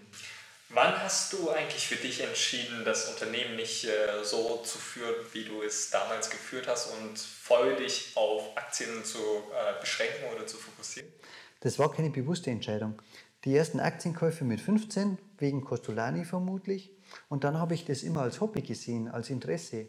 Nie als Beruf oder als, ist ja kein Beruf, oder als Lebensinhalt. Das hat sich als Zufallsprodukt ergeben. Und die Entscheidung mit der Spedition, die war eben meine Fantasie oder mein, meine Vorstellung war als BWL-Student, ich baue die Spedition auf. Das haben ja die meisten BWL-Studenten so. Entweder Karriere machen in, in einem Konzern oder eigenes Unternehmen aufbauen. Und da habe ich eben dann gemerkt, als die Disponenten mehr wurden und als der Stress mehr wurde, das ist nichts für mich. Ich bin nämlich kein Machtmensch. Für mich ist Freiheit wichtig, aber ich habe kein Machtgehen in mir. Mir macht es keinen Spaß, Macht auszuüben. Mir macht Spaß, Freiheit zu leben. Und damit war klar, das ist nichts für mich. Und dann bin ich schon so konsequent und ich treffe diese Entscheidungen nie Hals über Kopf, weil ich eben da sehr gründlich bin. Und dann habe ich mir das einige Zeit überlegt und das war dann schon die bewusste Entscheidung, ich ändere das jetzt. Und bewusste Entscheidung heißt, das ziehe ich jetzt durch bei mir. Ich will jetzt nicht, dass das nur alles positiv rüberkommt. Also diese Disziplin hat ja auch den Nachteil, dass ich manchmal sehr, sehr lange an Dingen klebe und eben dann doch weitermache. Und ich bin nicht sehr kreativ und ich bin nicht impulsiv und ich bin kein Mensch, der morgens aufsteht und sagt, und heute schmeiße ich mein Leben hin und lebe komplett anders. Da würde ich mich nicht wohlfühlen. Jeder Aspekt, jede Eigenschaft hat sowohl positive als negative Aspekte. Ich konzentriere mich halt immer auf die positiven Dinge und bei mir hat diese Disziplin auch wirklich das ausgelöst, was ich heute als sehr, sehr positiv empfinde. Aber was mir jetzt noch aufgefallen ist, ist, du bist ja jetzt äh, nicht so derjenige, der, der sagt, ja, ich habe jetzt ziemlich viel Geld oder auch nicht derjenige, der zeigt, mhm. ich habe jetzt viel Geld, mhm. äh, sondern du lebst ja in dem Haus, in dem du früher schon gelebt hast, mhm. hast dir nicht eine extra große Villa oder sowas mhm. gekauft, äh, hast auch jetzt nicht den äh, dicksten äh, Wagen mhm. Äh, und bist einfach recht normal, mhm. sage ich jetzt mal so. Mhm. Ähm, warum ist das eigentlich so? Ich bin sehr bodenständig, sehr solide, sehr diszipliniert. Als ich die Idee entwickelt habe mit diesem Reden, das war ja Entwicklung auch. Ich bin schon von Jugend an gerne auf Hauptversammlungen gefahren, weil da ging es um Unternehmen, da ging es um die Dinge, die mir Spaß machen. Für mich war Hauptversammlung so wie in Urlaub fahren. Wo andere Menschen sagen, um Gottes Willen, bloß auf keine Hauptversammlung. Das ist ja total langweilig und öde. Für mich war es wie Urlaub. Und ich habe mir das über Jahre nur passiv angehört. Ganz normal als Teilnehmer an Hauptversammlung. Und dann, wie ich das mit den Rhetorikkursen, mit dieser Freude am Reden verbunden habe, habe ich mir vorgenommen, ich rede auf jeder Hauptversammlung, weil ich mich das weiterbringt und weil es mir Spaß gemacht hat. Also habe ich auf jeder Hauptversammlung geredet. Und wenn du auf Hauptversammlung Siemens mit 5000 bis 8000 Menschen redest, dann denken viele, wow, das muss ein ganz Besonderer sein. Der muss irgendwas ganz Besonderes wissen, weil der da redet, was ein Schwachsinn ist. Ich rede einfach nur. Natürlich habe ich mich beschäftigt mit dem Unternehmen und dann kommen automatisch auf dich Leute zu und so war es da auch. Und ich habe da schon immer gesagt auch, ich investiere in Aktien, ich lebe von Dividenden, als es soweit war. Und das Wann war es denn soweit? Das ist jetzt ungefähr, ich bin jetzt 52 und es war soweit ab 30, 35 Jahren. Da wusste ich, eigentlich könnte ich jetzt von Aktien leben. Und dann war es psychisch ein weiter Weg noch, bis ich das umgesetzt habe. Denn wie gesagt, aufgewachsen mit, der, mit dem Glaubenssatz, nur Arbeit im Schweiße deines Angesichts ist ein solides Leben. So bin ich auch groß geworden. Und dann zu registrieren, ich könnte jetzt zu leben, ohne zu arbeiten, das ist eine komplett neue Vorstellung gewesen für mich. Und das hat dann wieder gedauert, bis ich das umgesetzt habe und mich zurück, schrittweise zurückgezogen habe vom aktiven Speditionsleben. Und dann sind eben Leute auf mich zugekommen auf der Hauptversammlung und die haben gesagt, übrigens, Herr Schuster, ich lebe auch von Aktien, aber ich rede nicht öffentlich drüber. Und in Deutschland ist ja wirklich das Problem, dass Aktien sehr verpönt sind aus, aus reiner Zockerei und weil Banken da zum Teil viele Fehler gemacht haben. In Wirklichkeit sind Aktien für mich aber was ganz anderes. Solide Investitionen in großen Unternehmen, für mich ist das das sicherste überhaupt. Und da haben immer wieder einige gesagt, eigentlich müsste mal jemand von uns, der nichts verkauft, der nur selber eigene Erfahrungen gemacht hat, positiv über seine Erfahrungen reden, ohne was zu verkaufen.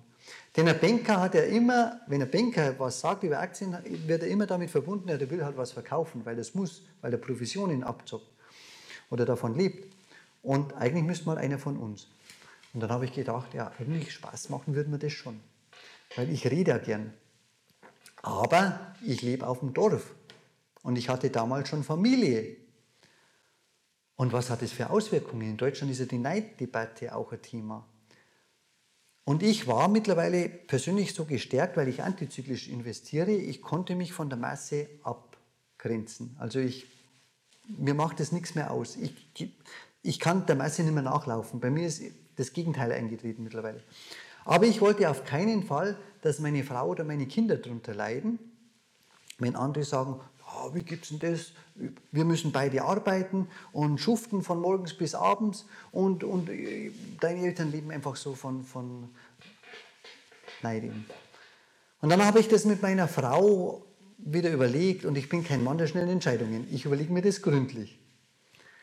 Und dann hat irgendwann die Brigitte gesagt, Thomas, du wirst jetzt 50, also war kurz vor 50, wenn du es jetzt nicht machst, wann dann? Und wenn dir es wichtig ist, wir werden das überstehen. Was soll schon passieren? Und dann habe ich es gemacht. Und dann war eben die Entwicklung so, dass ich ja weiterhin am Dorf lebe und es war nicht tragisch, was passiert ist. Die Befürchtungen sind ja oft viel größer, die man hat, was auf einen zukommt, als dann wirklich ist. Und damit war für mich klar, ich rede jetzt weiter, aber so wie ich bin. So, und dann bin ich mal mit anderen Rednern in Kontakt gekommen, auch mit dem Stefan Werder und so eben auch mit anderen Rednern, die man automatisch irgendwann mal trifft. Und da hat mir einer gesagt, Thomas, du redest über Geld. Das heißt, das funktioniert nur, wenn du eine Villa hast, also mindestens eine Villa auf Mallorca und du mit einem Privatflieger einfliegst, mit einem Ferrari oder Porsche dann in die Arena fährst, wo du redest, sagst, Chaka, hier bin ich, ich sag's euch, wie es geht, ich hab's geschafft und dann wieder abdüst. Dann sagen die Leute, wow, das will ich auch wissen. Und das passt nicht zu mir. ich würde mich total blöd vorkommen. Das war nie meine Absicht. Ich will nur über meine Erfahrungen reden. Ich habe das ganz bescheiden im Hintergrund immer gemacht, so nebenbei. Und genau das hat dazu beigetragen, dass ich so bescheiden bin, so bescheiden wirke. Und das hat aber auch, erfahre ich immer wieder so von Seminarteilnehmern und anderen, das ist eben auch, hat mir auch der Stefan Werder gesagt, das macht auch meine Glaubwürdigkeit aus, weil ich genau das vertrete, wie ich bin und das offen drüber reden kann, ohne Angst haben zu müssen, einen Fehler zu machen bei Verkäufern, denen das dann schadet beim Produktverkauf. Ich brauche nichts verkaufen. Jeder soll seine eigenen Entscheidungen treffen. Ich gebe nur meine Erfahrungen wieder und will Menschen helfen. Und das hat eben zu meiner weiterhin Bescheidenheit beigetragen. So bin ich. Warst du schon die ganze Zeit bescheiden oder gab es auch so eine Phase, wo du schon ja, den Reiz hattest, äh, irgendeinen Luxus quasi zu kaufen und das irgendwie auch so zu zeigen? Oder waren wirklich das äh, keine Sachen, die dich mal kurz auch interessiert haben, weil du ja auch gesagt hast, du willst ja schon Geld haben und Geld ist ja schon was Wichtiges ja. für dich. Und die meisten Menschen, die ja, die ja mhm. Geld wollen, mhm. die wollen ja gerade diesen Luxus, die wollen ja gerade einen fetten Sportwagen mhm. und was weiß ich alles. Und das ist ja genau bei dir nicht und das ist mhm. ja ein bisschen anders als normal. Für mich war Geld immer wichtig wegen meinem Drang zur Freiheit. Ich wollte immer frei sein, unabhängig. Und das Geld, das wollte ich haben, um diese Freiheit leben zu können. Aber nicht, weil ich ein Ferrari haben wollte. Vielleicht, ich weiß es nicht mehr, vielleicht mit, mit 18, 19 Jahren habe ich mal von einem Ferrari geträumt, das kann schon sein. Aber ganz ehrlich, das passt nicht zu mir. ich habe zwei Kinder und eine Frau, Ferrari ist ein Zweisitzer, also da, da ist Streit vorprogrammiert. Das ist nicht mein Ding. Ich würde mich auch nicht wohlfühlen. Freiheit heißt für mich, so leben zu können, wie ich will. Deswegen ist Vermögensaufbau für mich wichtig. Nicht irgendwelche materiellen Luxusdinge zu haben, denn ich glaube, über diese Phase bin ich hinaus und die hatte ich in Wirklichkeit auch noch nie, weil ich weiß, materielle Dinge, die sind nie nachhaltig.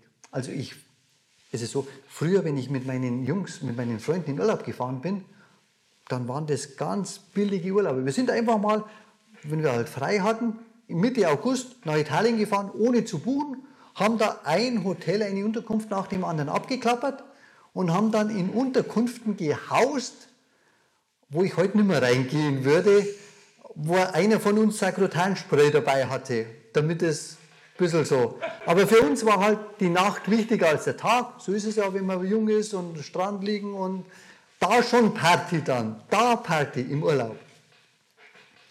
Aber, und heute gehe ich in, in Vier-Sterne-Hotels, das ist schon so. Diesen Luxus gönne ich mir oder auch mal in fünf Sterne. Aber sonst irgendwie, wie gesagt, so das typische Villa, Ferrari. Na. Bei einer Villa denke ich immer, wer putzt das Ganze? Oder meine Frau, meine Frau halt sagt, spinnst du ein bisschen? Und ich will keine, keine Angestellte, um Gottes Willen, also das ist ein, ein Leben, das könnte ich mir gar nicht vorstellen, dass Angestellte für mich im häuslichen arbeiten würden. Das ist so, so fern weg von meinem Denken. Ich will meine Freiheit leben und finde schön, von Dividenden leben zu können und mein Vermögen immer mehr aufzubauen und mein Geld, mein Vermögen an die Kinder weiterzugeben. Nicht in der Absicht, dass die nicht mehr arbeiten müssen. Die sollen arbeiten, die sollen einen Sinn im Leben finden und die sollen eine Tätigkeit finden, die ihnen Spaß macht, die ihre Talente, die, aber die haben, sollen den Vorteil haben, dass sie nicht glauben müssen, sie müssen irgendwas arbeiten, nur um Geld verdienen. Und dieses, dieses, ja, dieser Zwang dann, du musst jetzt irgendeine Arbeit tun, die dir gar keinen das will ich nicht. Und diese Freiheit will ich den Kindern weitergeben. Und die können dann entweder weiter Vermögen aufbauen oder das Geld verpulvern, das ist dann ihre Sache. Das, da mische ich mich dann auch nicht mehr ein. Für mich ist dieses Leben so, wie ich es lebe, das Richtige. Und solange ich lebe, lebe ich das weiter. Und meine Kinder sollen dann frei sein und selbst die Entscheidungen treffen. Natürlich möchte ich meine Ansichten, meine Gedanken den Kindern weitergeben. Vor allen Dingen, wenn es darum geht, wie man sich seine eigenen Ideen auch an andere Menschen rüberbringen kann. Also nicht zu schüchtern zu sein, nicht zu denken, der andere, nur weil er Vorstand ist, der ist ja viel schlauer als ich und der ist viel besser. Als, das ist totaler Quatsch. Das ist genauso ein Mensch wie ich. Und das will ich meinen Kindern schon weitergeben. Aber ansonsten sollen die ihr Leben frei nach ihren Talenten und Fähigkeiten leben. Apropos Entscheidung. Wie triffst du denn genau deine Entscheidung? Hast du da so ein Muster, den du immer durchgehst? Weil du brauchst ja sehr lange, um eine Entscheidung auch zu treffen. Was machst du denn da ganz konkret? Wenn mir was wichtig ist im Leben, dann befasse ich mich damit. Und meine Frau sagt immer, du treibst mich zum Wahnsinn in den einfachsten Dingen. Wenn ich mich für einen Anzug interessiere, dann kaufe ich mir nicht irgendeinen Anzug, dann will ich wissen, welche Unterschiede gibt es bei Anzügen. Wie werden die hergestellt? Welche Macharten gibt es? Welche Stoffe gibt es? Da, da hänge ich mich dann richtig rein. Und so ist es auch bei allen Dingen, mit denen ich mich beschäftige. Ich will der Sache auf den Grund gehen aus Neugier und weil ich es interessant finde. Ich beschäftige mich nicht mit, mit allen Dingen. Also Fußball oder sowas für andere wieder wichtig ist, das ist mir vollkommen egal. Und damit beschäftige ich mich auch gar nicht. Aber Entscheidungen treffe ich immer nach reiflicher Überlegung und nach fundiertem Wissen. Und bei den Aktien ist es halt mein System mittlerweile. Da brauche ich jetzt nicht mehr groß äh, grübeln, sondern da habe ich mein System entwickelt und genau nach diesen Unternehmensbewertungen treffe ich meine Entscheidung. Das läuft wie automatisiert ab. Nur in anderen Lebensbereichen, wenn mir was wichtig ist und ich entwickle mich ja auch weiter und interessiere mich auch für andere Dinge, da hänge ich mich dann richtig rein und informiere mich und rede mit Leuten, wie die das sehen, welche Erfahrungen die gemacht haben. Und so kommt, vermehrt sich mein Wissen. Und wann weißt du, dass ein Niveau jetzt erreicht ist, wo du sagen kannst, jetzt habe ich genug Informationen, um die Entscheidung zu treffen? Also zwei Aspekte. Der eine Aspekt, deine Frage, wann meinst du, dass du genug weißt? Nie. Nie in meinem Leben. Ich lerne immer dazu. Und Gott behüte, dass ich mal der Meinung wäre, ich wüsste alles. Um Gottes Willen. Ich weiß wenig. Gibt es ja diesen Spruch, ich weiß, je mehr ich weiß, ich weiß, dass ich nichts weiß. Und ich lerne hoffentlich jeden Tag dazu, weil das ist ja das Bereichernde am Leben. Das Stillstand wäre tot für mich. Ich, will, ich bin wissbegierig, ich will mich immer weiterentwickeln. Aber der zweite Teil deiner Frage, irgendwann muss man Entscheidung treffen. Ja, und die Entscheidung nehme ich mir vor. Also ich nehme mir vor beispielsweise, ich, äh, bei den Aktien ist es halt mein System, wirklich. Zu bestimmten, wenn die Aktienkurse meinen Bewertungen entsprechen, dann kaufe ich. Da brauche ich nicht mehr groß überlegen. Aber wenn ich entscheide, welchen Anzug ich kaufe, nur um so ein lächerliches Beispiel mal zu nehmen, weil ich davon gesprochen habe, dann informiere ich mich über die verschiedenen Arten, über Vor- und Nachteile und so weiter. Und dann am nächsten Tag nochmal. Und am nächsten Tag vielleicht nochmal. Und dann, wenn der Wille da ist, jetzt aus irgendeinem Grund den Anzug zu kaufen, weil der, alte, der alte kaputt ist oder warum auch immer, dann kaufe ich den mit dem jetzigen Wissen. Aber wenn mich die Sache weiter interessiert, beschäftige ich mich auch nach der Entscheidung weiter damit. Und wenn mich die Sache nicht interessiert, dann war es das auch. Das mit dem Anzug, das ist ja auch so ein Ding. Ich mache selber YouTube-Videos, habe einen Kanal, weil ich da Menschen ein bisschen helfen will, auch mit den Aktieninvestitionen. Und da hat mir mal einer gesagt, auf YouTube, da musst du cool rüberkommen. Das, ist der Kanal der, der jungen, coolen Typen. Da musst du mit T-Shirt und mit irgendeinem fetten Logo, ich bin reich und ich bin keine Ahnung was alles. Zieh bloß keinen Anzug an und ja, auf keinen Fall eine Krawatte. Und wenn das zu mir jemand sagt, dann ziehe ich garantiert einen Anzug an und garantiert Krawatte. Weil ich eben antizyklisch denke und dieses antizyklische Denken, das hat sich so fest in mir verankert, da kann ich nicht mehr anders. Und ich kann nicht der Masse nachlaufen. Ich glaube, wenn jetzt alle einen Anzug anhätten, dann würde ich keinen Anzug mehr anziehen. Das ist nicht, weil ich immer anders sein will. Und ich will nicht aus dem, ich bin ja sehr bescheiden und, und grundsolide. Aber ich bin immer skeptisch, wenn die Masse in irgendeine Richtung läuft. Weil ich sicher weiß, an der Börse hat die Masse Unrecht. Warum? Weil die Masse immer zu hohen Preisen kauft, sonst würden die Kurse ja nicht steigen, und immer zu tiefen Preisen verkauft, sonst würden die Kurse ja nicht fallen. An der Börse hat die Masse immer Unrecht. Und das ist so tief in mir verankert, dass ich immer, wenn Masse irgendwo, dann bin ich skeptisch. Hat aber auch den Nachteil, dass ich nicht massentauglich bin, dass ich immer meine eigenen Wege gehe.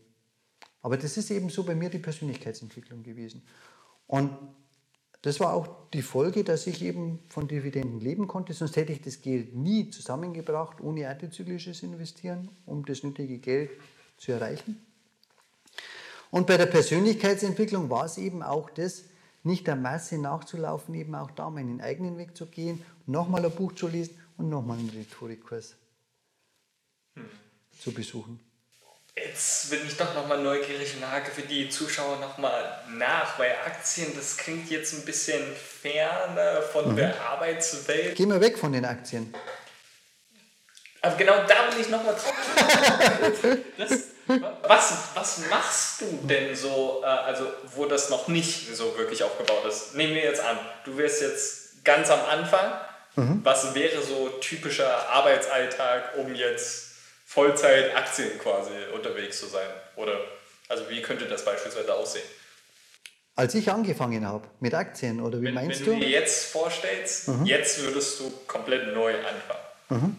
Also was wäre so ich würde das, mit, würd das mit den Aktien genauso machen wie damals, nämlich nebenbei, aus Hobby und Interesse.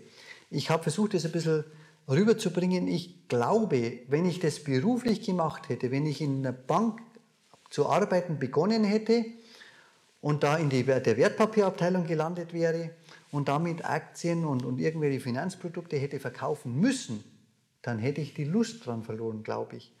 Weil dieser Druck von oben aus meiner Sicht, bei mir zumindest dazu geführt hätte, dass ich das Interesse verloren hätte. Ich will mich selber mit Dingen, bei mir steht eben Freiheit im Vordergrund, ich will mich selber mit den Dingen beschäftigen, die mir wichtig sind. Da, bin, da ist das Antizyklische, kommt da wieder zu tragen, nicht weil es jemand anderer sagt, sondern weil ich selber will.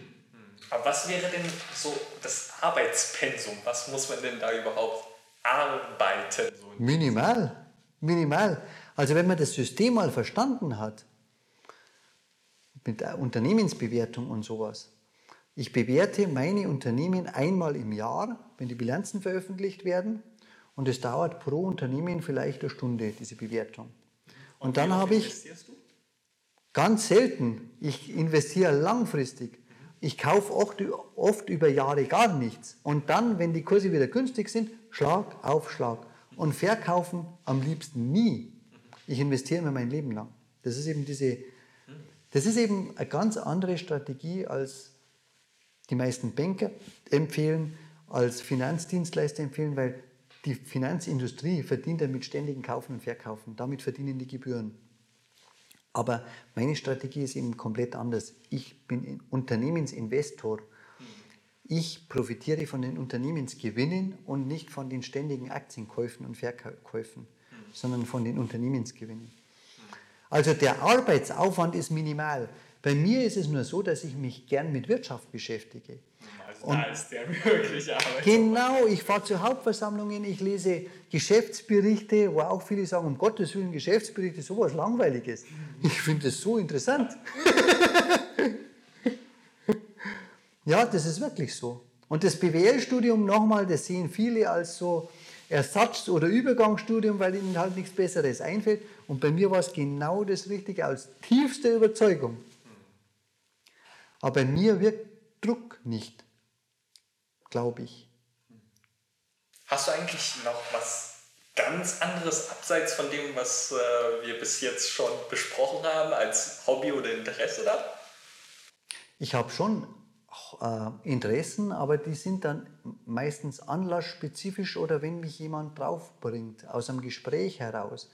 Und wenn ich das interessant finde, so wie du, freier Journalismus und einfach so YouTube, dann beschäftige ich mich auch mal damit und schau, was da so gemacht wird, was du so machst und äh, wie du dich so weiterentwickelst. Ich werde dich auch weiter beobachten vermutlich. Also das ergibt sich dann immer, ich genieße meine Freiheit. Das ergibt sich immer so aus Erlebnissen, aus Erfahrungen. Oder Beispiel, noch ein Beispiel. Ich hatte nie Interesse am Kochen. Nie. Und am Kochen habe ich bis heute kein Interesse. Aber als unsere Kinder größer wurden, also kleine Kinder dann laufen begannen, meine ich, mit größer wurden, dann waren wir natürlich mehr draußen. Ich wohne auf dem Land, kann man das genießen, die Freiheit. Und da haben Brigitte und ich, meine Frau, dann gesagt, eigentlich wäre es jetzt sinnvoll, wenn wir uns mal einen Grill kaufen würden. Weil dann müssen wir nicht immer reingehen. Wenn das Wetter schön ist, dann können wir draußen mit den Kindern essen. Dann habe ich gesagt, okay, dann kaufen wir uns einen Grill. Und du grillst. Und Brigitte hat gesagt, spinnst du? Grillen ist Männersache, ich mache den Salat. Und dann waren wir beim Grill kaufen gestanden, das weiß ich noch gut. Und ich war fest entschlossen, einen Grill zu kaufen, weil das war jetzt die Entscheidung. Ja. Aber ich wollte nicht grillen. Und dann haben wir vor dem Verkäufer debattiert, wer jetzt da grillt. Okay, dann haben wir den Grill gekauft und dann stand er da. Und dann habe ich angefangen und habe mal das Handbuch vom Grill durchgelesen. Und dann kommt meine Disziplin wieder. Und dann kommt meine ja, Ausdauer wieder. Und dann muss ich auf den Grund gehen. Und dann grabe ich mich da ein. Und so ist eben dann die Leidenschaft zum Grillen. Mittlerweile grill ich gern. das sind immer so Anlässe. Was mich sonst einfach auch sehr interessiert ist, was machst du eigentlich mit deinen Jungs? Weil ich, äh, die werden ja wahrscheinlich nicht so Interesse an Aktien haben mhm. und äh, wahrscheinlich auch nicht so sehr an Ausdauersport wie Laufen mhm. haben. Weil Kinder mhm. haben ja meistens nicht so äh, mhm. eine, eine, Ausdauer mhm. und auch ähm, mögen sie ja nicht so ganz abstrakte Dinge. Was mhm. machst du eigentlich so dann mit denen? Es ist altersabhängig, die sind immer noch relativ klein, aber ich mache am liebsten mit ihnen Ausflüge. Ich mag's, ich genieße es, wenn wir zusammen irgendwo hinfahren, neue Dinge erleben, in, zu einer Stadt, zu einem Schloss, je nach Alter, zu einer Ritterburg, in Urlaub irgendwas erkunden, das sind für mich die schönsten gemeinsamen Familienerlebnisse. Und wenn ich mich zurückerinnere an meine Kindheit, mein Vater hat auch gern Ausflüge gemacht. Und das sind so die Erinnerungen, die mir gut im Kopf erhalten. Es ist nicht dieser ganz normale Tag, der mir als Kind in Erinnerung ist, sondern wirklich diese gemeinsamen Erlebnisse. Und genau das möchte ich den Kindern weitergeben. Ein bisschen Offenheit zu zeigen, dass, man, dass es verschiedene Lebensweisen gibt, dass es verschiedene Ansichten gibt, dass es auch verschiedene Dinge gibt. Ich gehe mit ihnen gerne in ein Museum. Natürlich jetzt nicht so in einer Völker, Völker, nein, nicht einer, das muss immer was mit Kindern im Moment noch zu tun haben. Aber da gibt es dann ein Armeemuseum oder es gibt ein Spielzeugmuseum oder es gibt ein Urzeitmuseum oder ja. ein Dinosauriermuseum. Und da, da hast du ja auch wieder Dinge, aus denen du automatisch was lernst. Mhm. Und das möchte ich, und du hast einen Tag, an den du dich gerne erinnerst. Und das mache ich am liebsten mit den Kindern. Ja, wir sind ja bei dem Themenfeld äh, Berufung finden und Berufung leben. Was mhm. wäre so deine Definition von Berufung?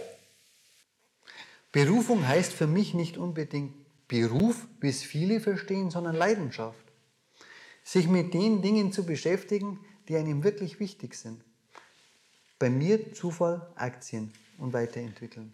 BWL, sich mit Unternehmen beschäftigen, auf Hauptversammlungen fahren. Das habe ich immer so als Hobby gesehen und das sehe ich als Berufung. Und dann wurde es wirklich mein Beruf, weil ich davon lebte, also von den Dividenden. Und ich finde es immer schade, wenn Menschen, wenn ich Menschen beobachte, die zur Arbeit gehen, vor der U-Bahn, wenn ich in der Stadt bin, so den Kopf hängen lassen, sprich mich ja nicht an. Ich bin aggressiv. Ich will jetzt nicht. Und dann am Montag hoffen, dass möglichst schnell das Wochenende kommt. Und am Wochenende beten, dass möglichst nicht der Montag kommt. Das Problem, ja, das Problem ist doch, dass wir uns so viele Zeit mit Arbeit verbringen, eigentlich den meisten Teil des Lebens. Und es aus meiner Sicht verschwendete Lebenszeit ist, einen Beruf auszuüben, nur um Geld zu verdienen und mit Dingen sich zu beschäftigen, die man selber nicht will. Und ja, die Zeit zu verschwenden. Wie ich schon sagte, dann steigt Aggressivität, du kommst heim, bist zu Hause aggressiv, du bekommst Gegenaggressivität von deinen Familienmitgliedern oder wenn du alleine hockst, dann wirst du depressiv, je nach Persönlichkeit. Und Berufung, und das wünsche ich wirklich jedem Menschen, vor allen Dingen auch meinen Kindern, die Dinge herauszufinden, und die hat jeder in sich, da bin ich absolut überzeugt davon, die Dinge herauszufinden und sich zu trauen, das auch zu leben, so wie du das, wie du das machst, eben deine, dein Interesse, andere Menschen kennenzulernen, zu interviewen und dein Ding zu machen. Und das wünsche ich jedem Menschen. Und jetzt ist natürlich das Problem, dass nicht alle finanziell unabhängig sind, sondern auch Geld brauchen.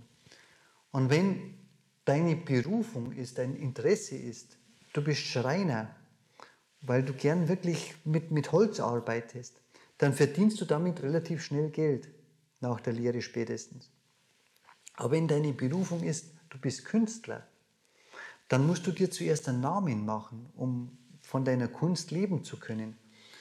Und da ist eben mein, meine Idee, mein Gedanke, mach so wie ich. Mach das neben dem Geldverdienen und bau das beständig aus, aber bleib dran. Und du wirst feststellen, wenn du das weitermachst und weiter mit Freude machst, dann wirst du besser. Das geht doch gar nicht anders. Und wenn du besser wirst, dann merken das andere. Und dann haben andere mehr Interesse an dem, was du tust und damit stiftest du anderen ja Nutzen. Sie können von dir was haben, was lernen, ein tolles Bild haben und dann bezahlen sie dir über kurz oder lang zwangsläufig Geld dafür und dann kannst du am Anfang mit wenig leben, so wie bei mir mit den Aktien. Am Anfang waren es ganz wenige Einkünfte, auch mal ein Verlust, auch mal neue Erfahrungen. Und dann im Laufe der Zeit verdienst du mit deinen Bildern auch immer mehr Geld und dann kannst du von deiner Berufung leben.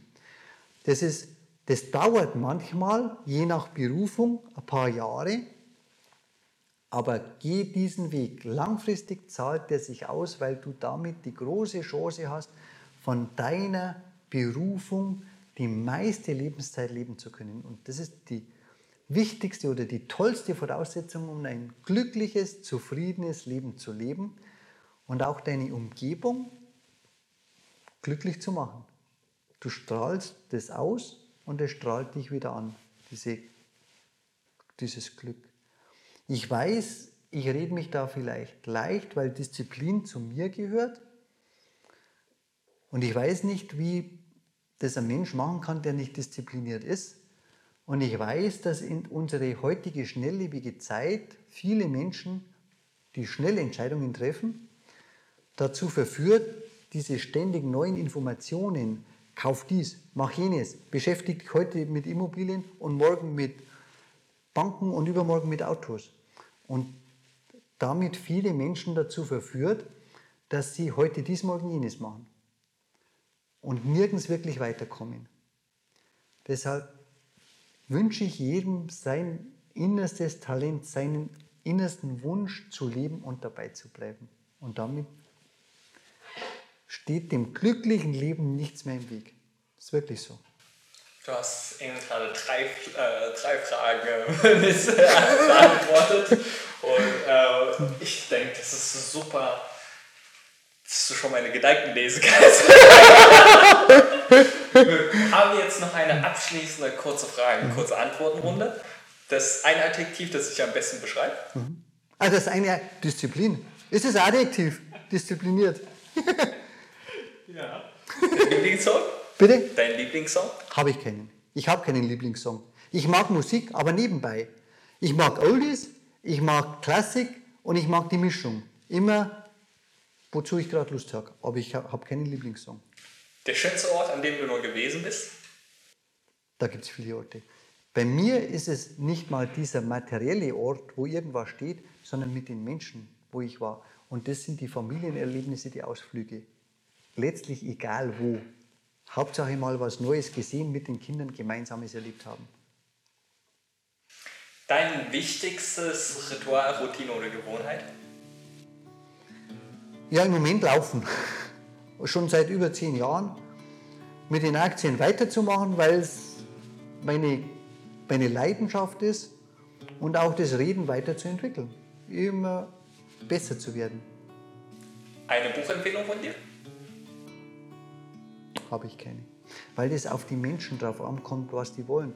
Meine Buchempfehlung ist, die Bücher zu lesen, die dich weiterbringen in dem, was in dir steckt, in deinen Talenten und dem, wo du hin willst. Gibt es so ein Buch, das einem dabei hilft, das zu. Grundsätzlich ist gut Persönlichkeitsentwicklung. Denn wenn die eigene Persönlichkeit wächst und vor allen Dingen die Unab, ich will jetzt nicht wieder Stunden reden, aber die Unab, die Unab, das, das ist bei mir eben das Manche sagen, die Zuschauer haben es sicherlich auch gerne. manche sagen, das ist auch der Nachteil bei mir, weil ich so viel rede, dass ich nicht mehr aufhöre. Aber wenn die Persönlichkeit wächst, dann ist der große Vorteil, dass du dich immer unabhängiger von anderen machst und damit immer mehr eigene Entscheidungen treffen kannst und damit deine Freiheit immer mehr ausbaust und deinen eigenen Zielen näher kommst. Denn viele machen sich ja sehr abhängig, was andere denken und wie andere das sehen und wie andere finden, dass du lieben sollst. Und das sind in Wirklichkeit schwache Persönlichkeiten. Deshalb ist Persönlichkeitsentwicklung wirklich ein Schlüssel, der dich unheimlich weiterbringt. Eine Seminarempfehlung oder anderwertiges Medium, das dein Leben verändert hat? Bei mir war es das Rhetorikseminar, das ich beschrieben habe. An der IHK. Mit vollkommen anderen Erwartungen. Ich gehe da unter. Das wird mein schlimmster Tag des Lebens. Und genau der umgekehrte Fall, das war meine Wende, was eben Rhetorik, Persönlichkeit und Reden betrifft. Und rauskommen aus der Schüchternheit. Ja, an dieser Stelle spreche ich einen ganz herzlichsten Dank an den lieben Thomas hier aus. Äh, das war ein sensationelles Interview. Ich habe mich sehr gefreut. Und äh, ich hoffe, es gefällt euch auch sehr. Wenn es so ist, unbedingt hier einen Daumen nach oben, kommentieren und wenn ihr mehr zu ihm erfahren wollt, hier unten wird alles verlinkt sein. Hast du noch ein abschließendes Wort, was du vielleicht den Zuschauern noch sagen möchtest? Ich wünsche jedem Menschen seine Leidenschaft, seine Berufung zu leben. Ja, in dem Sinne, bis dann und ciao. Ciao.